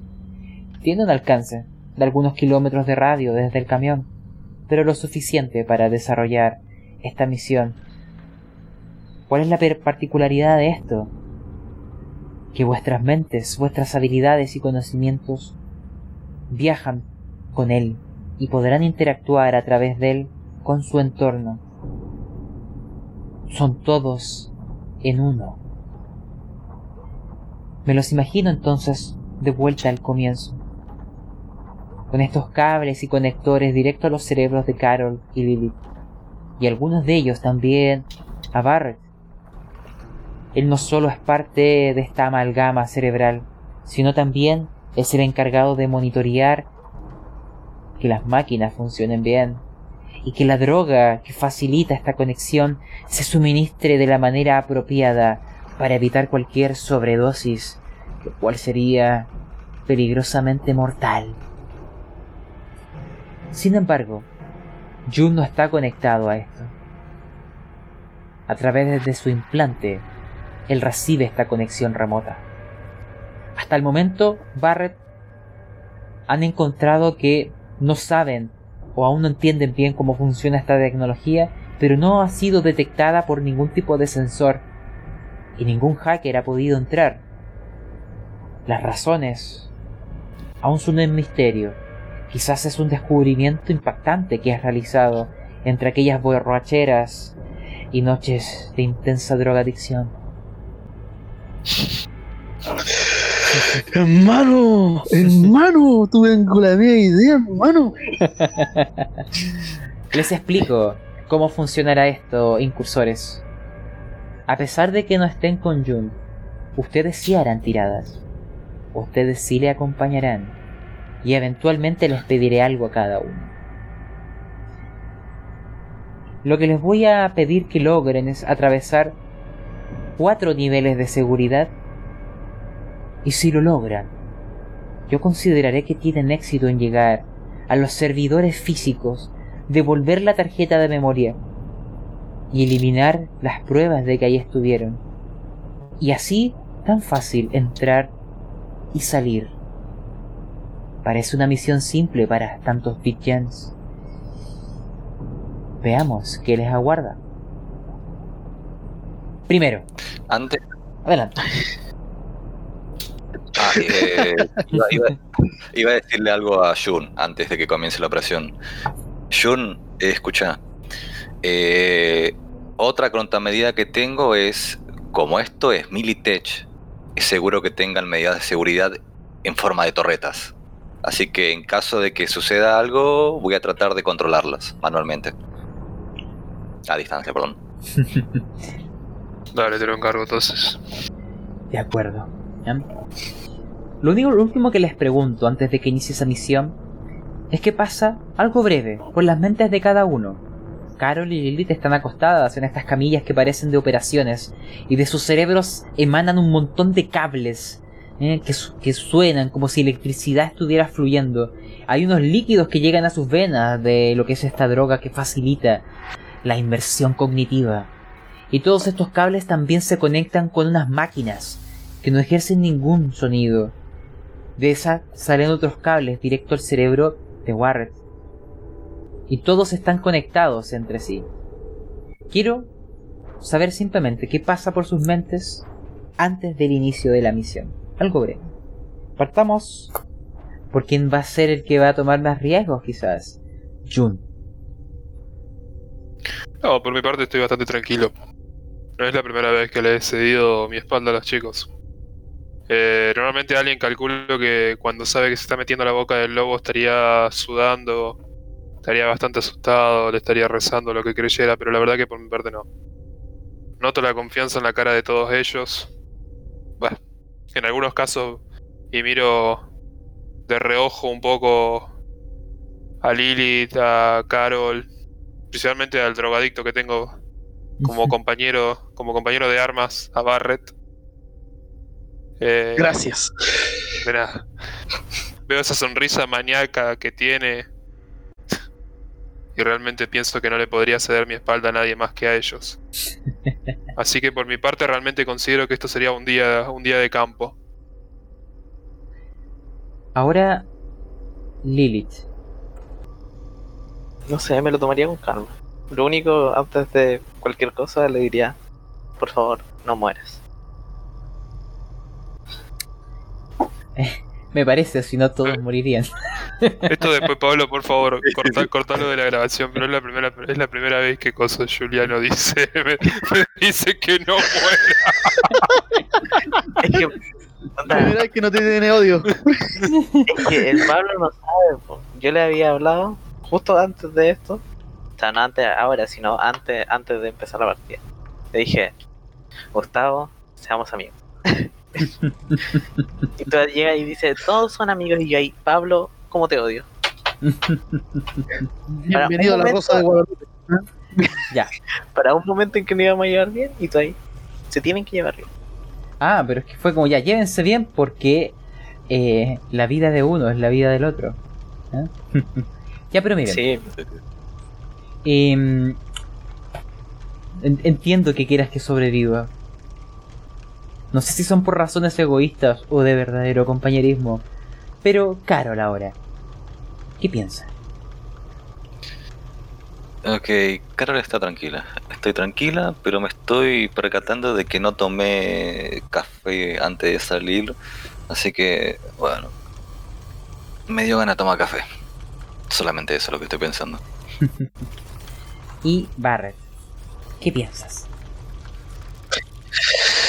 Que la vida es deliciosa con un poco más de droga. Eh, Nada, solamente en que todo, todo va a salir espectacular. No porque yo haya sido el creador de esta tecnología, sino porque, bueno, sí, es por eso. Vamos a ver. Inicia la incursión. Recuerden, les voy a pedir cuatro pruebas. Vamos a ver lo que es la primera de ellas. Te imagino, Jun, en este disfraz, en esta actuación, acercándose a un edificio, una estructura que se pierde en el cielo, que se esconde tras estas nubes de lluvia ácida, como una torre invisible en la superficie. Quizás incluso toca hasta el techo esta cúpula de acero, no lo sé. La noche de hoy parece un tanto mística, mágica, llena de esta lluvia que empieza a opacar los pasos, el eco de los mismos, como si acompañara vuestra incursión. La puerta frente a ti tiene cierres automáticos de seguridad, tiene sistemas de vigilancia que ven constantes vitales, pueden ver en distintos espectros y de una u otra manera determinar cualquier individuo o forma de vida orgánica o sintética que se acerque a estas instalaciones. Hay unas escaleras de roca y el edificio, la fachada principal, tiene este antiguo estilo también de bloques de roca, no de metal, de roca, como si fueran uno sobre el otro. Y hay una sola puerta donde tú estás, doble, de vidrio, pero tú sabes que es vidrio reforzado y que incluso si le dispararas activarían puertas de, metal de seguridad para proteger este lugar y que más allá de la misma está lleno de guardias armados. Aquí nadie entra si no es bienvenido, pero tú tienes un pase, lo cual un detector en la entrada lo revisa, hay una cámara que te observa y te dejan acceder la tarjeta que les entregó John Connor era genuina. Ya lo había determinado Carol. Y es ahora donde yo te pediré la primera tirada. Imagínate que tú atraviesas la entrada. Aquí los pasillos son enormes. La estructura se expande casi sin paredes que las dividan. Hay alfombras en el suelo de un color rojo que contrasta con la roca negra. Es como si fuera una caverna natural, pero se nota que está labrada. No sé si por las manos humanas, quizá de sintéticos. Las propias mesas parecen ser igual, como rocas que nacen desde el suelo, con superficies metálicas relucientes. Pantallas por todas partes. Personas moviéndose, trabajadores de la corporación. Robots que se acercan a, a cada uno de las personas quizás para ofrecerles ayuda o incluso a veces entregarles algo de comer. Y es aquí, en este mar de gente que se está moviendo por todas partes, que hay cámaras de seguridad y guardias observando a todo quien entra, donde yo no sé, y tú me lo tendrás que decir, y esta es tu tirada, ¿dónde hay que ir? ¿Cuál es el camino correcto? ¿Cómo hay que moverse en una corporación? Lánzame. Corpora, corporación. Digo, corporativo. La dificultad es 14. Pero te voy a dar un más 2 por tu. Eh, por tu práctica previa. Si tienes algún implante o talento o sugerencia para modificar tu tirada, es el momento. También puedes ocupar si quieres un power up para darte ventaja en el lanzamiento. ¿Yo? No, en este caso Jun.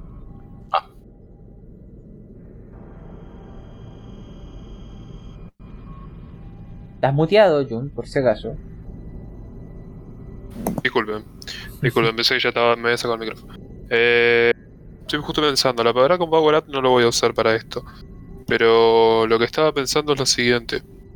Si en nuestro pasado nos hemos hecho, digamos, trabajos así infiltrándonos en alguna corporación, aunque sea un poco más chico que esto, como que calculo que las estructuras normalmente son siempre parecidas, lo que es el tema de la distribución y todas esas cosas.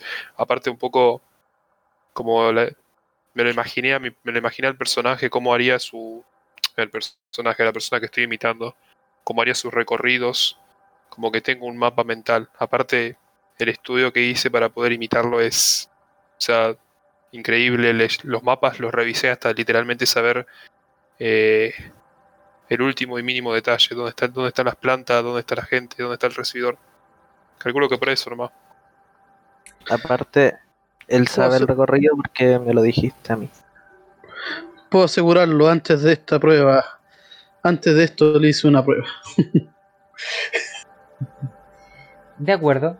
Eso te podría dar un más 2 en tu tirada, más el anterior un más 4. A todo esto, la prueba se hizo con un programa holográfico y con los ojos vendados.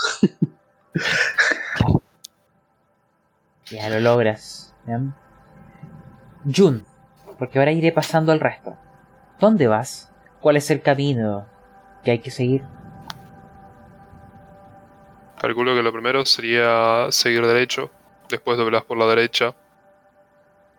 Eh, tenés un par de personas así en los recibidores y esas cosas, pero la verdad que no, no es nada, digamos, no te están observando ni nada. Típica gente que pasa y viene nomás. Capaz la gente que está comprando algún producto o algo así para, o trabajando con algún cliente. Imagino que será derecho, doblás a la derecha en el primer pasillo que se bifurca y ahí encontrás varias puertas así de las distintas oficinas y todo. De acuerdo. Vamos a pasar a otra dificultad. ¿ya? Tú empiezas a moverte por los pasillos y aquí le voy a pedir ahora a... Vamos a ir uno por uno. Lilith. Imagínate que en esta estructura ¿m? hay diversos sistemas de cámaras de seguridad. Y a pesar de que Jun haya, se haya infiltrado, las cámaras lo van a registrar y podrían confirmar, ¿m? a medida que se mueve, que su identificación y quién es no está en el piso que le corresponde y que se está moviendo por lugares que no debería.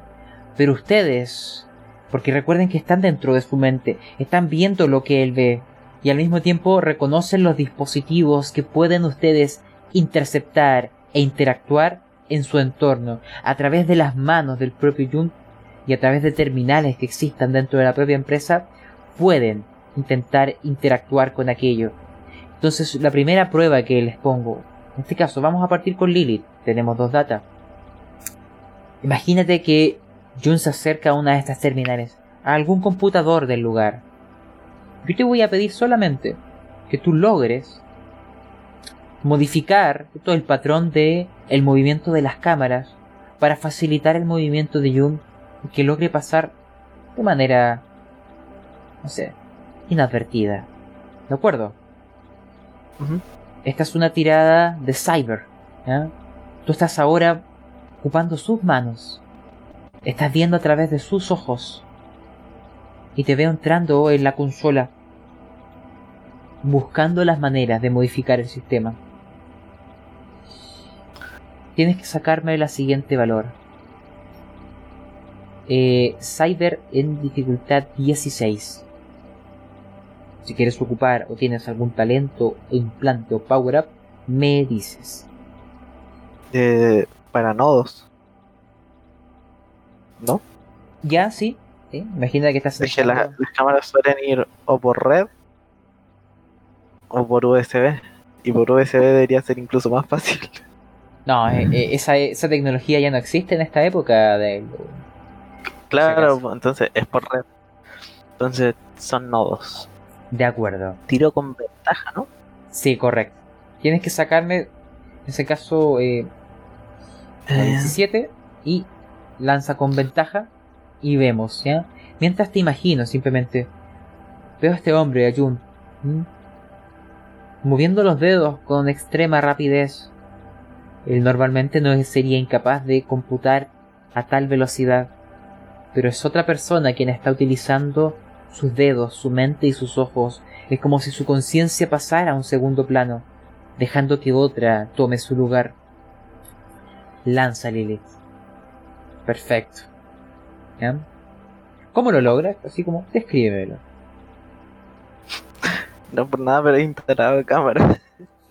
Eh, y casi siempre para poder instalarla en un en un establecimiento se instalan los servidores. Entonces entrando a los servidores, que desde todos los equipos se puede entrar desde de- desde Windows incluso, y después te metía a la consola, no es muy difícil. De acuerdo.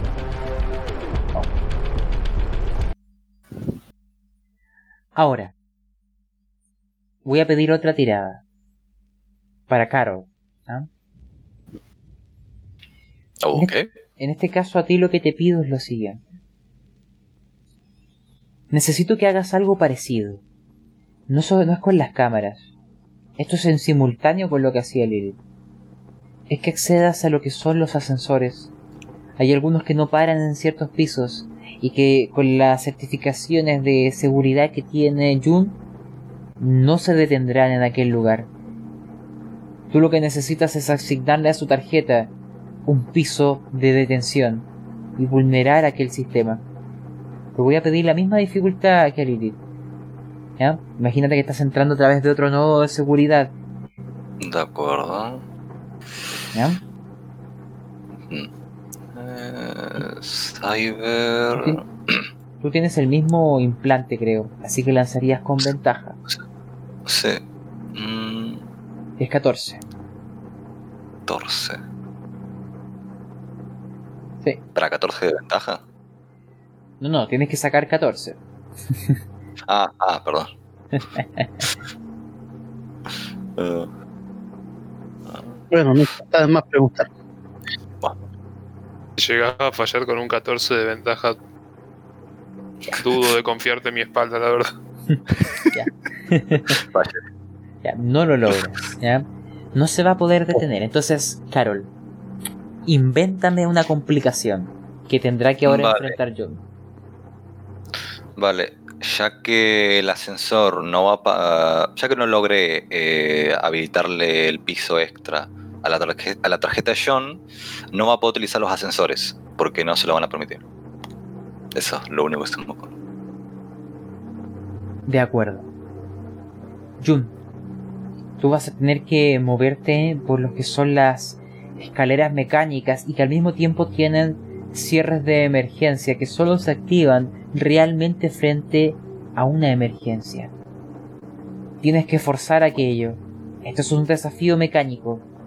Y es aquí donde Barrett podrá a través de ti forzar esto. Te veo abriendo un panel en algún pasillo con poca iluminación, ya con las cámaras eh, redirigidas para evitar que alguien te vea. No tienes mucho tiempo. Barrett, de ti depende.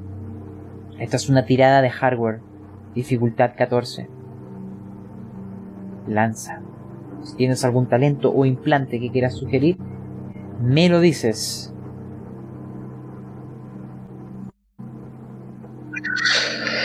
Mm, Manitas, parece que me puede ayudar con esto. Déjame ver. Sí. Tienes un más 2 con manitas.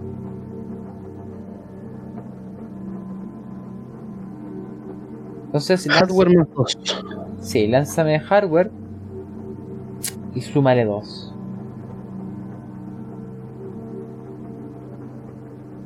Toma ya.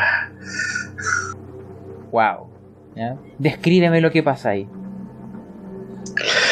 Ah, este tipo de implementos son tan rústicos últimamente que me sorprende que una empresa como esta todavía lo utilice. Simplemente había que modificar la conexión sináptica de entre los dos chips para poder realizar esta modificación.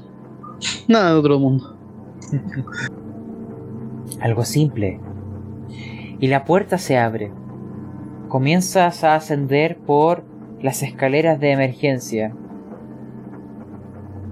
Jun, descríbeme cómo te vas acercando al lugar, a tu objetivo. No, voy caminando bastante lento. Estoy revisando las puertas, una con una en detalle, cosa de que por la duda no no haya ninguna, digamos, que me haya olvidado, pero es raro que me olvide de cosas así. En un momento determinado freno delante de, un- de una puerta que están los carteles que dice cosa. Eh, prohibido el paso a personal no autorizado. Y sé que a partir de acá, digamos, el, la parte, digamos, complicada realmente. abro. Calculo que ya empiezan a haber un poco más de ordenadores. eh, me imagino tipo esas computadoras gigantescas. Ya procesando un montón de información, todo ahí, monitores por todos lados. No hay personas en esta parte ya. Veré- imagino algún androide así de limpieza, esas cosas. Ahora, esto quiero que me lo cuenten ustedes, no les voy a pedir tiradas en esta parte. Cada uno vaya agregándome un relato en cómo van devolviendo la tarjeta, cómo las habilidades de Lilith, Carol y Barrett terminan siendo útiles para June, para dejar esto como si nada hubiera ocurrido y que la información parezca que nunca abandonó esta habitación. Partamos ahora al revés. Barrett, cuéntanos, ¿cómo le ayudaste?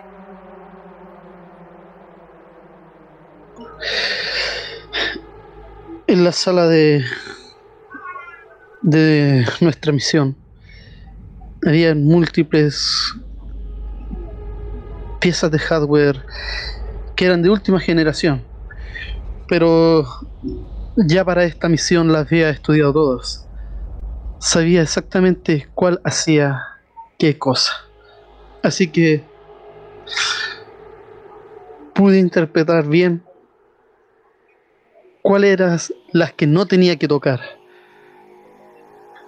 Porque si no iba a activar una alarma inmediatamente. Entonces imagino a, Jun en su momento simplemente que hay alguien que no es él viendo a través de sus ojos, guiando sus pasos, susurrando palabras que llegan directo a su mente. Ahora, ¿cómo ayudaría a Carol en esta incursión? Ah, uy, no se me ocurre nada. Eh, me acercaría a uno de los ordenadores y empezaría a inspeccionar algún dato relevante. Lo único que se me ocurre. De acuerdo. Dentro de esos datos se encuentran los archivos eh, que coinciden con los códigos de la tarjeta de memoria. ¿Cómo logran devolverlos para que no quede evidencia? Cuéntanos, Lilith. En la consola hay una parte, o sea, si ponía un comando se borra todo el caché y a veces se, hay, creo, creo que se borran también lo, lo que se hizo. Así que haría eso y aparte, eh, aparte de formatearla, una vez que está ya traspasado todo, eh, la rompería. Uf, De acuerdo. Eh, fuera de juego, ¿Mm? fuera de juego. eh, eso lo intentaría romper yo afuera de ahí. No lo, dej- no lo Ah. rompería al interior. No, Sí, no adentro, quería pero me refiero a en un.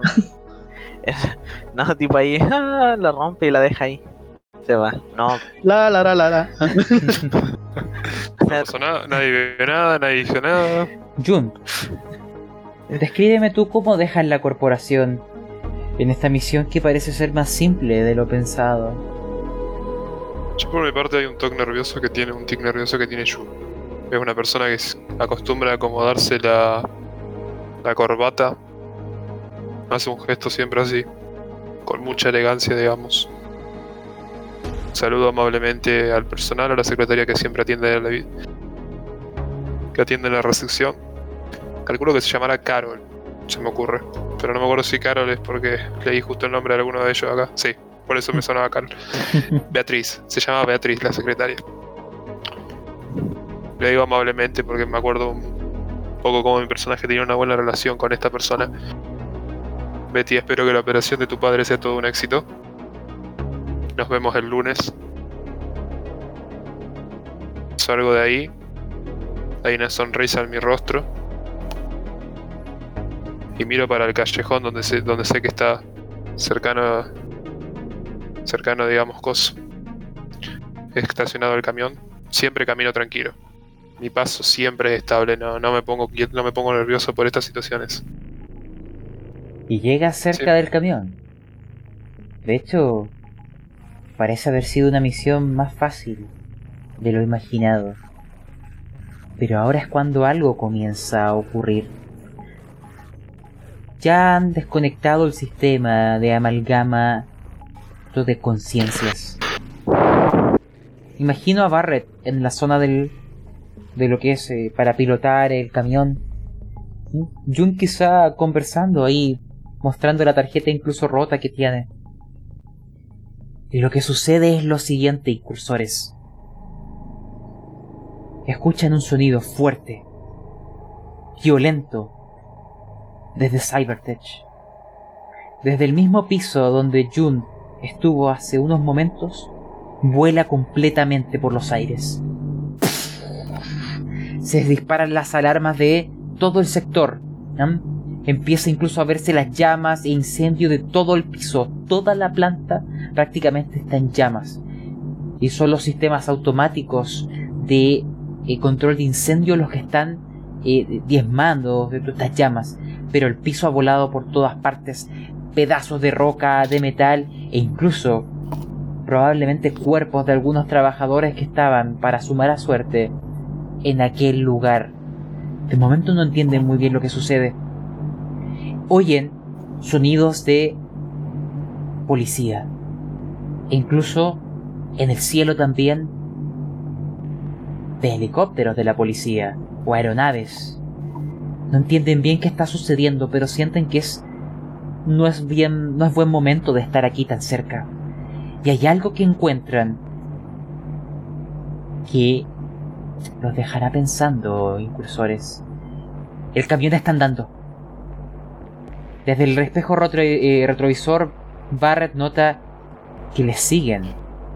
Les siguen a ustedes. ¿Cómo? ¿Por qué? Les sigue la policía. Hay algo que ven.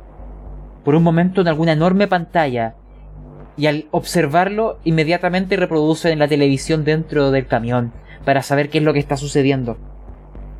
Y ahí es donde ven algo extraño, por decirlo poco. Hay una noticia urgente de algo ocurriendo. Está saliendo el inspector de policía y hablan del hallazgo de un cuerpo sin vida de John Connor, el mismo que les vino a contratar en el titular de esta noticia se puede leer la declaración de este jefe de policial, que dice, el sujeto llevaba muerto varios días, y al parecer fue torturado antes de morir asfixiado. Y se están investigando a los sospechosos implicados en su asesinato y lo que éste podría implicar. Y empiezan a ver que vuestros rostros empiezan a salir en este noticiero de informe especial mientras oyen las sirenas de policías que van tras ustedes, mientras este camión empieza a acelerar a fondo entre la ciudad, esquivando vehículos y chocando otros. En el aire les persiguen, en tierra les persiguen, y todos al mismo tiempo entienden por qué han trabajado tanto tiempo juntos, que es unísono. Les vendieron, les han traicionado. ¿Quién fue ese John Connor que fue a hablar con ustedes? Porque el verdadero al parecer ya estaba muerto. ¿Qué les pidieron hacer realmente? No lo sé. Los han utilizado. Parecía tan fácil entrar. Habían razones. Y ahora les persiguen como principales sospechosos. Y nuestra historia va a terminar aquí. Porque esto tendrá un continuará. Imagínense esta ciudad, estos edificios que rozan el cielo, estas luces de una ciudad que no duerme, los sonidos de las sirenas a sus espaldas, Barrett manejando, el resto investigando en la web de qué ha sucedido, sin entender quién está jugando, quién está moviendo los hilos, qué es lo que pasa. Lo único claro es que ustedes eran peones en el juego de alguien más y que la verdadera historia comienza aquí y ahora. Pero eso claro, tendrá que esperar. Quiero, para finalizar este episodio, las palabras finales de cada uno, en ese camión huyendo, sabiéndose que su identidad está circulando por los noticiarios. Que son los principales responsables de lo que aquí ha ocurrido. ¿Quién ha puesto las pruebas? Les conocían. ¿Habrá sido este hombre que se hizo llamar John Connor? ¿Se habrá estado riendo para sus adentros mientras tomaba un café o licor junto a ustedes? ¿Quién es? ¿Qué diablos está pasando? Partamos por Jun. Ustedes ven que Jun, digamos, está mira hacia arriba, al cielo, y golpea con la con la zapatilla, digamos, el asiento que está delante de él. Está vacío, obviamente, el asiento.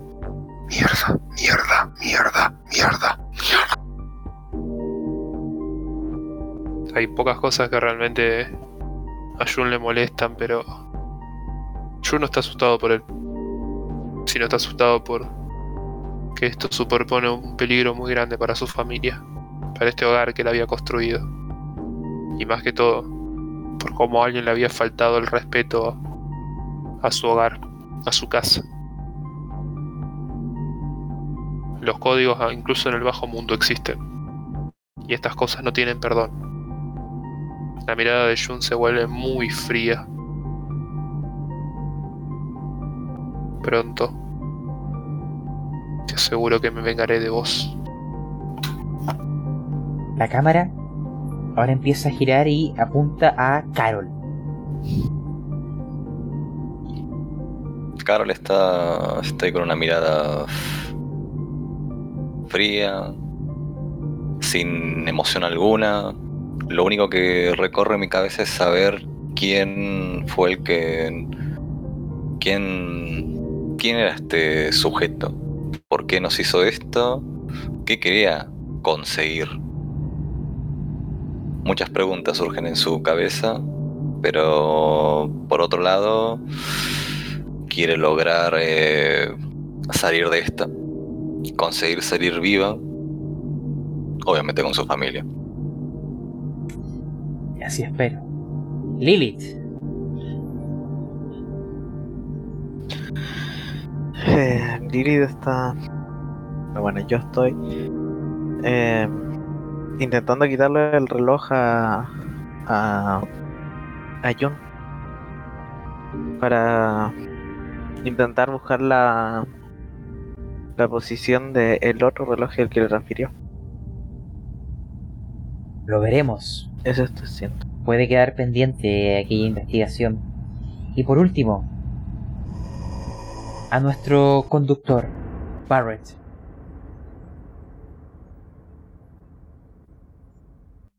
Ah. Barrett en este minuto está pensando a mil por hora. ¿Quién habrá sido? ¿Quién habrá sido? Empieza incluso hasta hackear el, el, el sistema de comunicación de, los, de las policías para poder escuchar qué están hablando.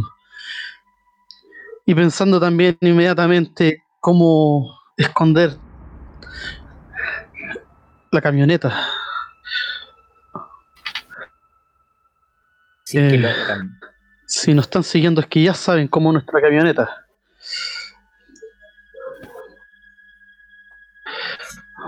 Maldita sea. Sabía que había algún truco. Nada es tan fácil. Así parece ser. Entonces quiero que tengan esta imagen para ir finalizando. Vuelvan a cerrar sus ojos.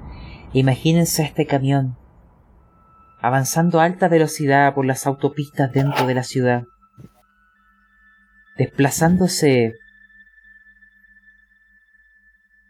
golpeando autos en el camino incluso, esquivando a otros, y en el cielo, aeronaves con las sirenas de la policía, vehículos que les están siguiendo desde distintas direcciones, en una persecución que yo no sé si ustedes lograrán huir.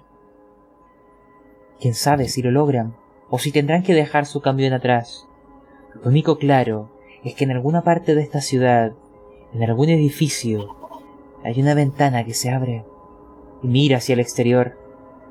Se tapa la boca con un paño por el, la lluvia ácida y mira a lo lejos las luces intermitentes de la policía.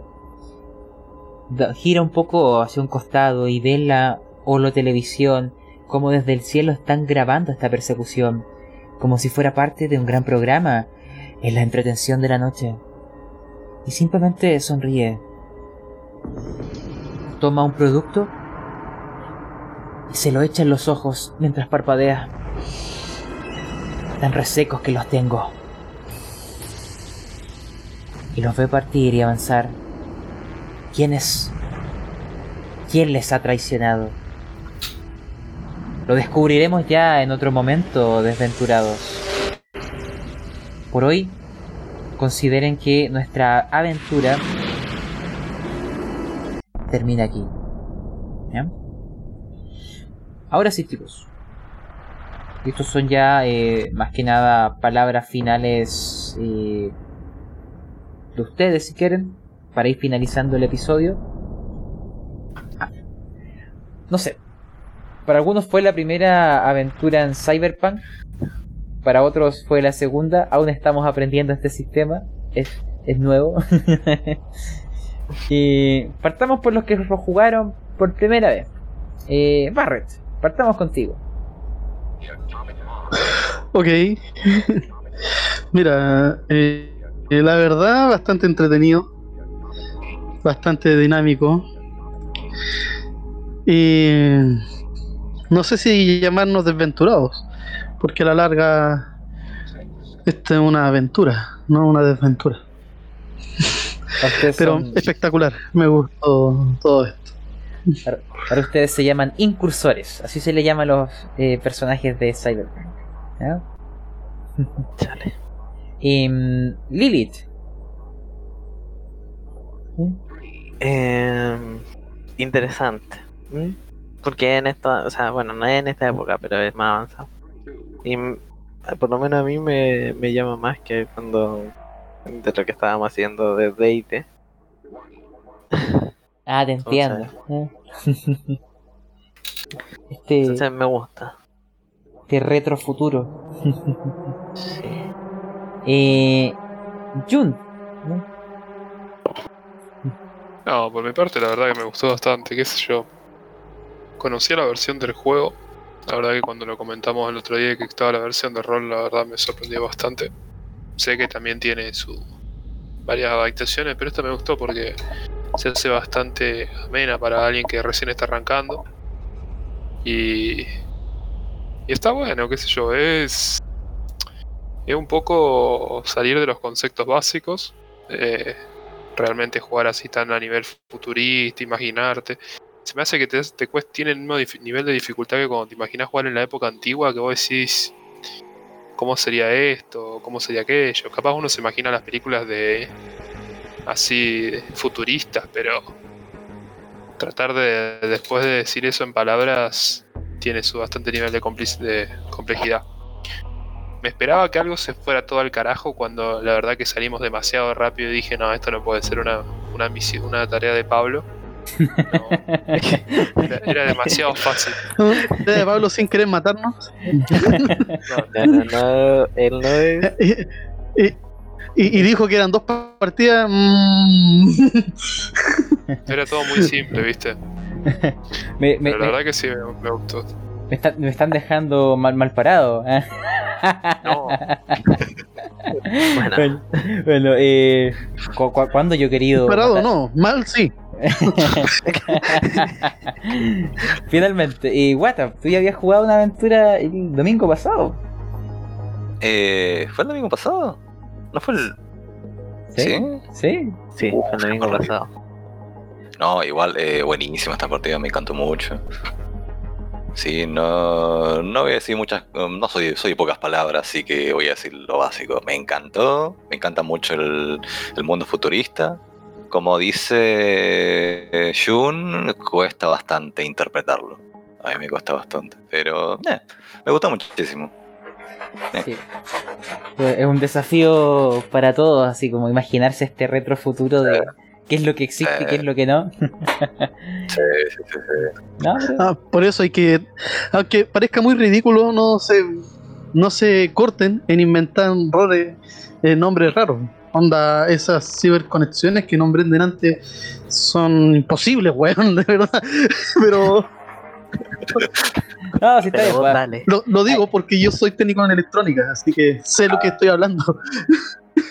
No, pero, o sea, es a- a inventar jerga que suene cyberpunk. Claro. Algo, No, no, no, algo no te como, mandé a hacerlo. como circuito y procesadores y ya está ahí más o menos como entrando. Sí, no, igual la verdad que estuvo bueno, la verdad. Estuvo bueno. Está lindo, está lindo realmente jugar así, viste. Es eh, esta variedad, Mm, la verdad que se siente bastante distinto. Pero, pero bien, yo por mí, por lo menos noté que la mayoría de los chicos no estaban, no estaban presionados, nada. Yo, no hay nada peor que jugar, lo- jugar rol y se queden todos callados como si fuera un- una escuela, viste, que no, no saben ni qué hacer ni nada. Así que en ese sentido fue bastante entretenido. Ya veremos cómo se desenvuelve esto y bueno, si la familia tiene un final feliz o... Y en ese caso sea. también se puede apoyar. Vea- veamos, veamos. Mira, Gua- Guata te puede hablar de finales felices del domingo pasado. ¿ya? uf, horrible. El, el resto no te puede hablar de eso, claramente. Eh, Fue, irónico, fue Todavía irónico. me acuerdo. Todavía me acuerdo un final que tuvimos en una partida de Cthulhu, a donde salió una pura sobreviviente. Y, y este weón le dijo: ¿Quién es el final bueno o final malo? Salió el su final madre. malo, a, a donde, a donde el final malo fue que la única sobreviviente fue enjuiciada por el crimen de asesinato de mi personaje y otro personaje más, y fue condenada a la silla eléctrica. Perfecto. Pero fue un buen final, fue un buen final. Yo les dejé la opción. Fue un final. Fue un final. Fue un final, dejémoslo ahí. Claro, fue un final. Eso es lo más importante. Bueno, en fin. Eh, bueno, chicos, primero, gracias por haber participado en este intento de viajar hacia el futuro. Siento que para todos es salirnos de las cadenas, no sé, pues, de lo que estamos acostumbrados. Al menos para mí, eh, no es lo que acostumbro a narrar y no, no es como un género que yo consuma mucho. Pero es un desafío de intentar eh, salir de lo conocido. Y, y bueno, y también no se construye solo, así que gracias aquí a nuestros incursores por dar su, su granito de arena para hacer esta aventura de Cyberpunk y sonar retrofuturistas. Eh, así que ya pueden ir practicando sus jergas, eh, da igual que sean imposibles, ¿cierto? Como dice nuestro microchip, ¿cierto? Barrett, da igual, si suena bonito, es Cyberpunk. Y y finalmente, más que nada para terminar, porque creo que lo olvidé mencionar, ese pequeño paréntesis comercial de cosas breves. Esta aventura la estamos narrando en el servidor de Discord de frecuencia de rolera. Eh, te dejo bueno la invitación a unirte, ya sea si quieres narrar o jugar en otras aventuras. También, si te gustó este estilo Cyberpunk, esta es la segunda que jugamos. Hay otra que se jugó hace poquito. Es- Están en el, en el podcast de Pastas Roleros. En la descripción de este audio puedes encontrar más información. Y también, si te gustan las aventuras podcast, acá en el propio servidor eh, está no sé, pues, el podcast de Frecuencia Rolera, el de la Cueva del Loco y el de la Taberna del Máster que ha grabado pero aún no publica, pero eventualmente lo hará. Así que ahí hay de, de distintos sistemas por si quieres ahí, no sé, escuchar algo. Dicho eso, aquí concluimos. Muchas gracias aquí a todos por participar, ¿cierto? Elías, Iliano, Guata, Gustavo. Y les doy la bienvenida al futuro a los que por primera vez están jugando eh, Cyberpunk con el sistema de vieja escuela. ¿eh? Muchas gracias. Y hasta que los la net, ¿cierto? Nos permita volver a conectarnos. Muchas gracias, Pablo. Bueno chicos, me despido. Que tengan buenas noches. Gracias, Pablo. Cuídate. Muy buenas noches a todos, que la pasen bien. Cuídense. Cuídense, Estén che. bien. Nice. Que estén bien. No sé, niñita. Hasta una próxima ocasión. la hora de, del sueño de belleza. Que descansen, che. Chao, Nos que vemos, estén bien. Chao, chao. Bye, bye. Nos vemos, cuídense. Bye.